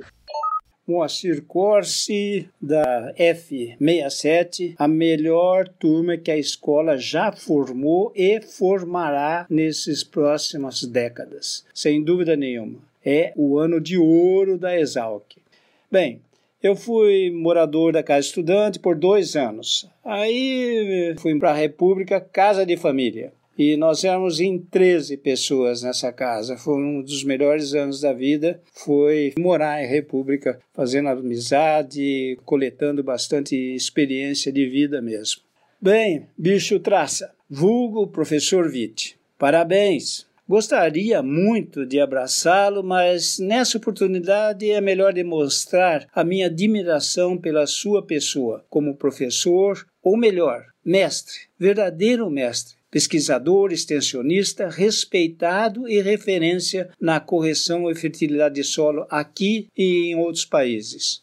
Formar profissionais para você, bicho, é rotina mas pelo exemplo de profissional e comportamento humano, você forma pessoas de caráter e deixa sua marca que todos se orgulham de carregar. Isso é muito recompensador. Você é um dos mais distintos defensores das tradições exalquianas. Se apresenta de joelhos com a umidade de bicho e com a certeza de que é admirado e respeitado por esse ato de tradição. Gosto muito de consultá-lo sobre assuntos polêmicos. Para discutir, você sempre tem o hábito de reunir os seus estagiários ao redor da mesa e dar aulas sobre a teoria e a prática dos problemas que eu te apresento. Isso é muito, muito bom mesmo. A gente se sente realizado tendo um colega assim. Impressiona tanto os alunos que é um dos professores, se não o mais homenageado dos professores pelas turmas da Exalc. Além disso, é padrinho de um sem número de alunos, que só tem qualidades como pessoa, profissional, mestre, extensionista, formador de opiniões, é inigualável em termos de formação de profissionais e de pessoas.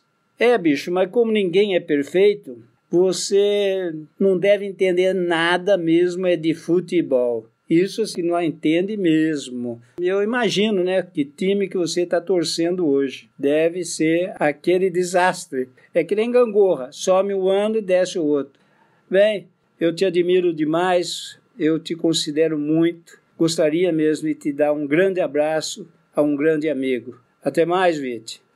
Falando nessa viagem aí, aconteceu um fato, só Deus pode explicar, né? Para terminar, eu sei que as coisas têm tempo. Então nós fomos para a China, para Zhuhai. Como meu filho morava em Nagoya, no Japão, eu aproveitei e falei, ele, eu falei, pô, você quer que eu leve para você alguma coisa? Ele falou, pai, traga para mim linguiça e farinha. Ah, tá brincando que você levou linguiça. E daí, como o Pedro Henrique era bicho, né? Falei, ah, você mandou o bicho levar.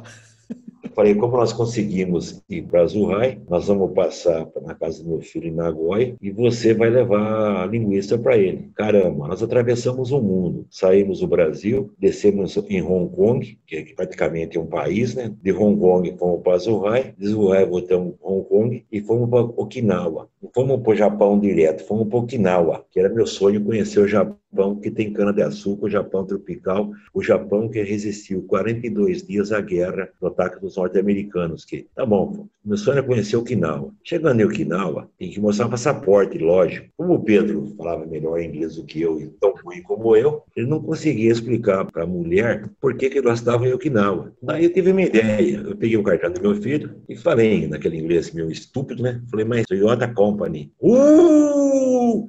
Passa, passa, passa. Então, e ele, ele falou assim, passa, passa, passa, né? Essa, esses termos, né? Se entendeu, animal.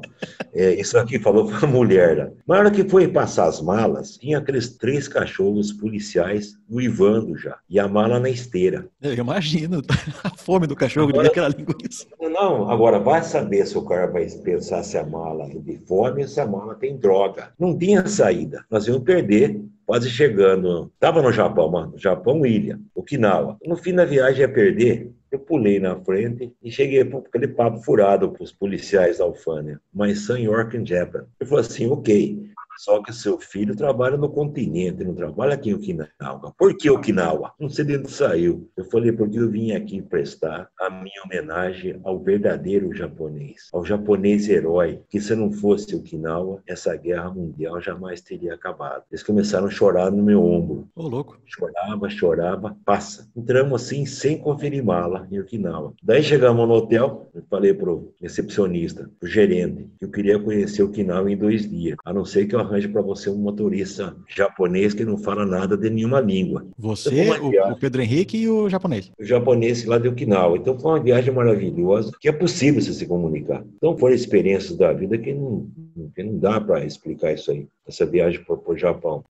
Oi, pessoal. Aqui é o Pedro Henrique novamente. Conheço o Vite desde 1990 e nós fomos visitar o filho dele, que na época estava em Tóquio, no Japão.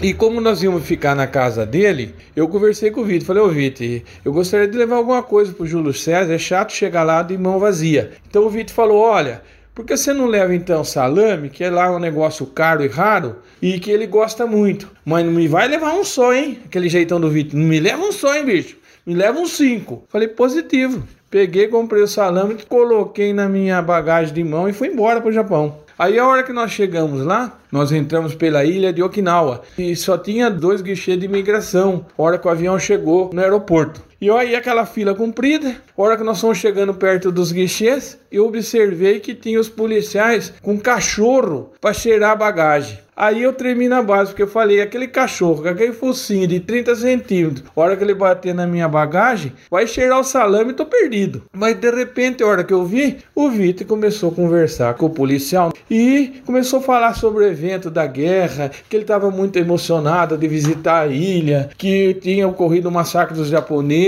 Quando eu menos espero, rapaz, os dois estavam abraçados e chorando. Aí o que aconteceu? A hora que chegou minha vez de passar, o guarda simplesmente mandou passar e não cheirou minha bagagem. Realmente eu passei um suador frio e foi uma história muito interessante. Um abração a todos.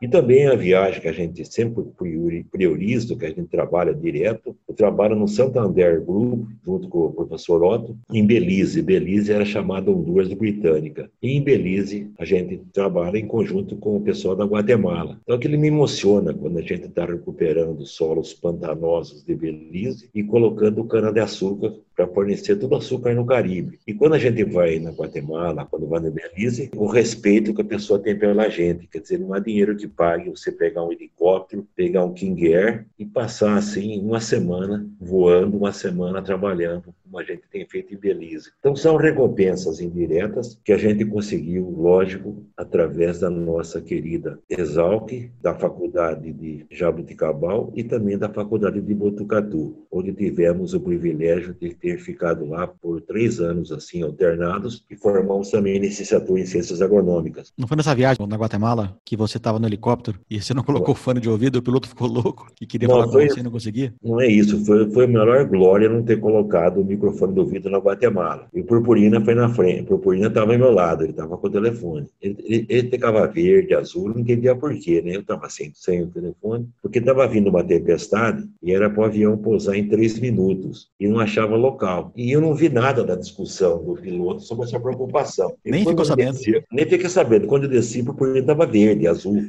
Ele falou assim, você não escutou? Eu falei, graças a Deus não, né, pô?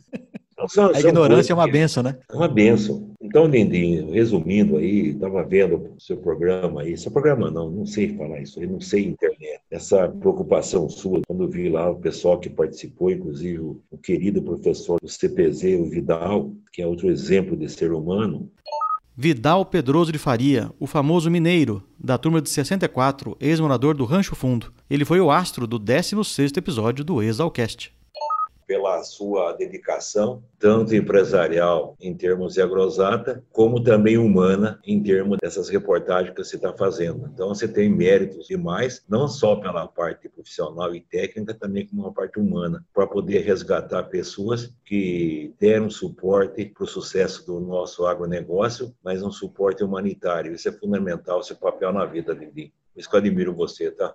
Também te admiro, professor. E você tem um recado para os bichos, Godofredo? Para a bichada que entrou esse ano, meio da pandemia, não tomou trote, não morou em república, não pegou ração. O recado que a gente tem é o seguinte, né? Que essa tradição da Exalc, essa integração, é que propiciaram as pessoas a ter possibilidade de viver longe dos pais de uma forma harmoniosa, de uma forma responsável, devido a essa divisão com os demais colegas em república, devido a essa experiência longe de casa, em que a união deles faz a força. Então, eu pediria que todos tivessem uma ligação com o passado que foi, que foi tão presente para que nós possamos é, levar adiante esse projeto de integração desses novos alunos, não só com demorada em república, mas esse contato também que eles têm que ter com os professores, com os mestres e procurar também conhecer a história de cada um, a história que permitiu que esses bichos do passado tornassem pessoas brilhantes como você, que eles tivessem essa vivência de vida. Esse é um dos papéis que tem o podcast.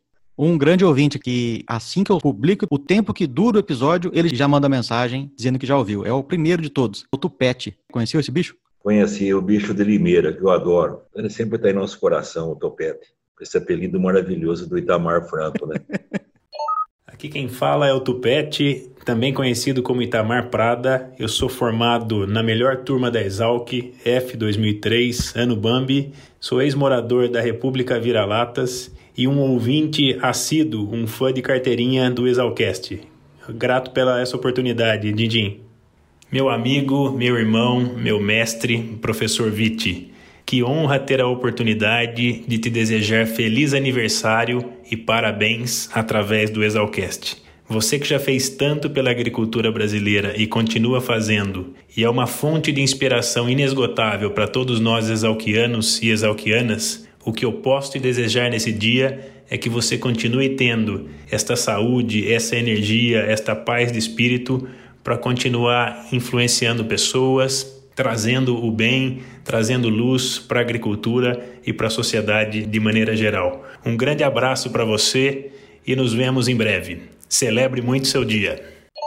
E a gente teria tanta coisa para falar, mas eu queria falar, se você for encerrar ou não, não é o caso, que é duro aceitar que nós vamos, se Deus quiser, daqui uma semana fazer 74 anos. Né? Só que a gente não se julga, não aceita aposentadoria. O que, não, que nos mantém vivo é, é o trabalho. E o que nos mantém vivo é ter um motivo para viver. E a gente tem, como falei para você, três filhos maravilhosos. Nós temos um geninho nos Estados Unidos, ex-Toyota, ex-Harley Davidson e agora a Nissan.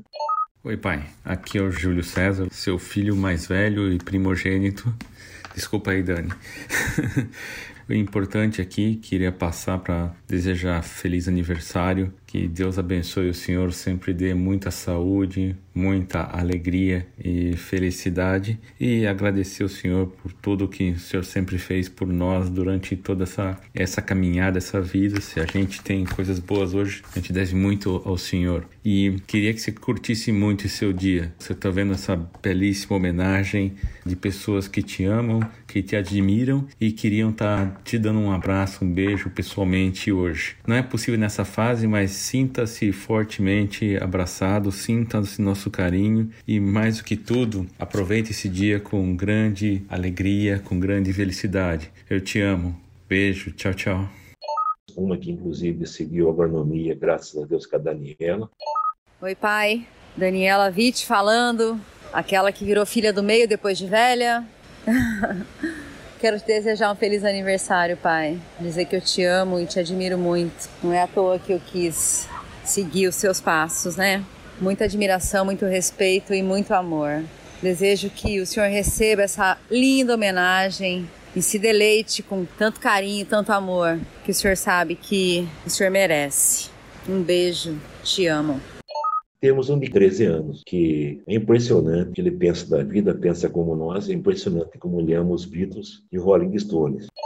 Meu nome é Pedro Luiz Forlivite, eu sou filho caçula do Godofredo César Vitti, e uma das coisas que eu mais sinto orgulho no mundo é de ser filho de uma pessoa como ele. Ele não é só como um ótimo pai, mas ele também é um ótimo ser humano, porque tem muita humanidade, bondade, honestidade e lealdade dentro dele, é impressionante. Eu posso contar com ele para tudo e é por isso que eu amo ele demais. Feliz aniversário, pai. Te desejo todas as coisas boas que o mundo pode te oferecer. Eu peço a Deus um pouco mais de tempo, um pouco mais de, de tempo de vida com saúde para poder participar mais da vida desse de 13 anos, porque os outros dois eu estou tranquilo, os outros dois estão formados no caminho certo, com caráter, com sabedoria, com transparência, com gratidão. Espera que passe essa fase absurdamente complicada, né, para voltar a nos encontrar, seja em simpósios, seja nas visitas a produtores, tentar passar o que a gente aprendeu ao longo da vida, também como passar amor, passar alegria para todas essas pessoas, porque a vida, é, a vida não é muito, a vida é passageira. E a gente tem orgulho também de ter tido você como ex-aluno, apesar de eu achar você um puta cara chato, né? Você sabe disso. Eu sei, professor. É, a recíproca é verdadeira. Eu sei que é, mas eu acho, Jota, eu te amo. Tô brincando. Não é fácil, não, se agradar todo mundo. Cada um tem a sua vida para cuidar, mas uhum. tá, estamos vivendo, né? Hoje no dia, nesse domingo aí, no dia de São Joaquim, Santa Ana. É, você respondeu sem eu perguntar. A gente falou aqui de algumas paixões suas, mas a família é uma das maiores, né, professor? É a maior. E a segunda paixão, depois da família, são as sete maravilhas do mundo. Você sabe quais são as sete maravilhas do mundo? É, o Sarto, a escola agrícola. Não, não, não. As sete maravilhas do mundo são tão elementar. Dó, Ré, Mi, Fá, Sol, Lá, Si. Sétima maravilha do mundo é a música. Então, por isso que quando você tem ouvidos para ouvir, quando você ouve uns Beatles, principalmente, e ouvir uns cantores italianos, isso que nos dá também emoção, porque isso é vida. E todos os meus filhos também adoram do Ré, Mi, Fá, Sol, Lá, Si. É evidente que você falou de Sete Maravilhas específicas de Piracicaba, né? É claro. Que é outro caso, né? Que é uma alusão, né? Seja o Sarto, a Isarque, a Rua do Porto, os Canaviar, a Ripolândia e o Semafor da Rouba Morte. Também faz parte da nossa vida, né? Sinaleiro ou semafórico? Semafórico. Então, Mas só uma pergunta, você está falando, desculpe, essa gravação está entre eu e você agora, né? Eu estava preocupado, você também conversou com me falaram, assim, a filha falou, você está brincando, né? Não tô não. E como ele se comportou, hein? Muito bem, um Lorde. É uma série mesmo, um foi? É. Não, é, é, verdade, a idade ah. deixa a gente cada vez mais sábio, não? É sério. É sério. Eu falei com o Otto, que não é o Purpurina. Então, só se você quiser gravar do Otto Jesus aí, tem uma passagem com ele, não sei se ele contou para você, que ele foi meu orientador do cursilho, hum. aqueles cursilhos que tinha retiro espiritual, e nós fizemos aqui em Piracicaba, no bairro Nova Suíça, né? Nós ficamos uma semana internado lá, e nessa parte de espiritualidade, eu devo muito da minha professor Otto, Otto Jesus Próximo. Admiro muito ele também. Alô, aqui é Otto Jesus Crócomo formado na turma de 1956, aliás, a melhor turma da Exalc, né? E eu quero dar um grande abraço para o meu grande amigo, meu ex-aluno, Godofredo Vitti, de quem eu admiro muito, não só pelo trabalho, como também pela pessoa que você é. Tenho muita admiração por você, Vitti, que você continue sendo brilhante como você é, para o bem de todos nós da Exalc.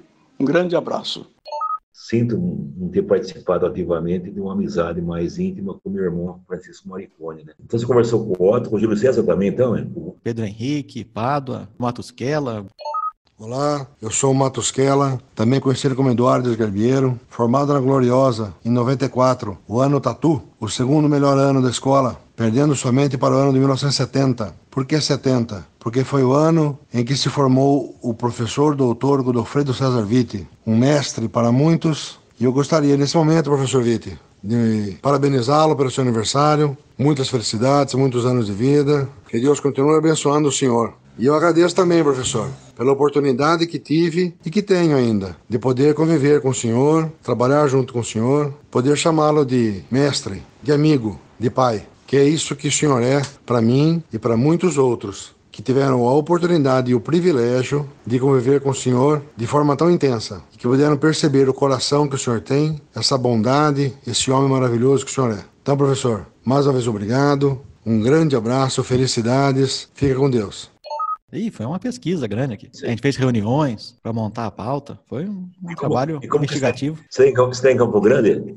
Eu tô, tô aqui em Campo Grande. Gosto de Campo Grande, viu? Eu também, gosto bastante daqui. Essa pandemia nos cerceou de comemorar os 50 anos de formado, né? Que é um pecado, né? Tudo pronto para os 50 anos, então vai ser possível ser feito, lógico, a partir da própria ADEAL, que não vai ser comemorado esses 50 anos, né? E você é um agregador da sua turma, né, Vite? Somos, a gente participa direto, né? E... É, a frase da capa do livro é até sua, né? É. Você lembra da frase? O sonho não acabou. É, só que você mudou a frase, né? A original é que acabou, mas o sonho de vocês não, né? Não. Sabe qual que é a piada? A piada é que É. quem disse que o sonho acabou foi o padeiro. O que, que é você, pai? Ai, você nasceu aonde, hein? Eu sou paulistano, nascido e criado em São Paulo. Você não é corintiano, graças a Deus. Maloqueiro e sofredor. Teve um congresso de solo em Recife que o meu telefone tocava o hino do Corinthians. Né? Aí eu deixei bem do seu lado, mandei o, Eu lembro. mandei o bicho ligar pra mim só pra tocar. Eu acabei o meu jantar no restaurante embaixo da mesa. Não, isso não é, isso não é humano, pai, tá louco. É, mas fazer o quê, né? São coisas da vida, né? Você não falou aí? Uma vez a gente, a gente pegou um avião junto, voltando, não sei da onde, sentamos do lado no, no voo, voo da Azul, e você queria explicar para a aeromoça por que, que o céu era azul. E ela, sem paciência, querendo fazer as coisas dela, sei lá, não, não, o céu é azul por causa disso, por causa daquilo. Não, mas tem que explicar, pô. E a gente fica muito amigo dos aeromoços porque a gente dá trabalho no avião, né? Dá trabalho demais. Foi você que segurou um voo pro Pádua, pra ele poder buscar o no- laptop dele? Que argumento você deu pro piloto para segurar o avião? Não é um filho de Deus lá, que volta para a zona de inspeção lá, que esqueceu o laptop, que estava gravado toda a semana que nós passamos lá em Ponta del Leste sobre a empresa dele. Ele voltou. Você brotou. Eu pus o pé na porta. Falei, vocês não vão sair daqui, não. Ele vai chegar. Não vai fazer diferença para vocês. Ele foi compreensivo, o piloto. Ele esperou. Assim também como fez o Ripoli, o Caetano, numa viagem nossa para os Estados Unidos, que um colega foi procurar a esposa que se perdeu. E o Ripoli deitou entre o avião e a plataforma, fazer o quê?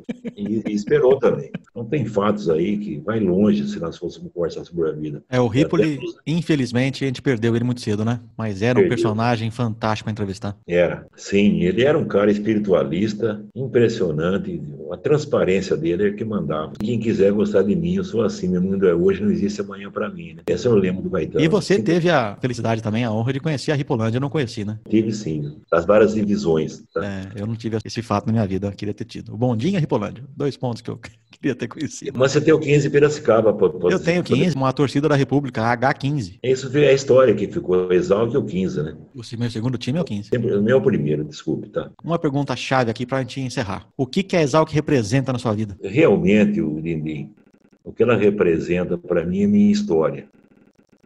Se eu não tivesse feito Exalc, eu não sei o que seria hoje da minha vida.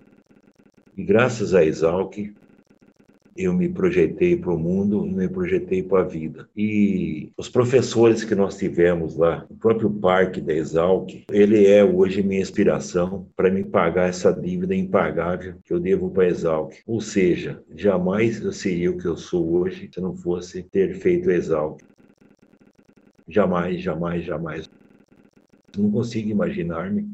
Então, a história da Exalc em si, a história do Luiz Vicente de Souza Queiroz, a história de professores que passaram por esta instituição. É muita responsabilidade ter formado, ter a honra, ter, ter a oportunidade de, ser docente dessa faculdade, de ser um docente eterno da escola. Você tem a noção de que você, você falou agora sobre a história do Luiz Vicente Souza Queiroz e dos seus professores que te influenciaram, que você é um deles? Você é um professor que fez isso com uma geração muito grande de alunos? Sabe que até hoje, Dindim, desculpe, não caiu essa ficha. Bom, e essa ficha cai quando a gente é provocado, como você está me provocando hoje. Eu fiquei emocionado quando a Daniela mostrou, até bem em casa está sabendo ontem, ela mostrou uma gravação de uma pessoa que passou na Exalc. Essa pessoa falou: Nossa, Daniela, nossa, Yuri, você é, é parente do Godofredo Vitti. Eu vou lutar para me aproximar dele, eu vou lutar para fazer o estágio dele. Então, são essas coisas que a gente às vezes não dá o devido valor, né? Do papel nosso, que nós, você lembrou bem, nós fazemos parte dessa história, mas pela nossa própria formação difícil, é difícil cair as fichas. Eu já prometi, nunca eu quero ser soberbo, nunca eu quero ser egoísta, eu quero ser, sim, simples, humilde, eu quero ser transparente, eu quero ter gratidão com todos, e em particular com esse templo, com esse local chamado Exalc, USP. E se depender de uma legião de exalquianos que você produziu, o sonho nunca vai acabar, professor. Não, não pode acabar. E eu acho que assim a gente encerra, Vit. Eu agradeço mais uma vez, Indy. Você já tá me fazendo espero- chorar? E espero que você, que já também passou por, mim, outros que estão passando, vocês têm a responsabilidade de orientar seus netos, orientar seus amigos, para mostrar a importância de fazer exalc. Não precisa querer ser engenheiro agrônomo. Tem essas opções desses cursos noturnos, além da agronomia, da florestal, engenharia econômica, tem os cursos de gestão, biologia. gestão, biologia. Então tem oportunidade sim de ter sempre uma ligação com a Exalc. Então deixo para vocês esses legados e vão tocar a vida com a graça de Deus, tá? É isso aí, professor. Bom domingo, Obrigado. bom dia do avô. Só lembrar, tá bom. Três netos. Oi, vô, é Naomi. Queria te desejar feliz aniversário e dizer que você é uma pessoa incrível, um vô incrível e eu te admiro tanto quanto avô quanto profissional. Só queria te desejar um feliz aniversário. Um beijo, te amo. Oi, vô, neto do meio, Yuri agora falando. Eu só queria parar para te desejar um feliz aniversário. Eu te amo muito, você é uma pessoa muito especial para mim. O melhor vô que eu poderia pedir uma pessoa muito presente e que eu tenho muito orgulho de falar que eu sou seu neto. Te amo e feliz aniversário. Oi, vô, aqui é a Vivian. Feliz aniversário. Eu te amo e eu tô com muita saudade. Obrigada por tudo que você faz pra gente e eu espero que você tenha um dia super legal. Beijo. Tá bom. E que venham mais pra frente ainda. Se Deus quiser, amém. Então, te agradeço, tá? Falou, filho de Deus. Tá? Qualquer coisa legal cobrar, tá? Combinado, Godofredo. Um Você é do Godofredo, do Fernando. um grande amém. beijo pra você. Beijo. Tá, tchau, Dini. Obrigado. Tchau.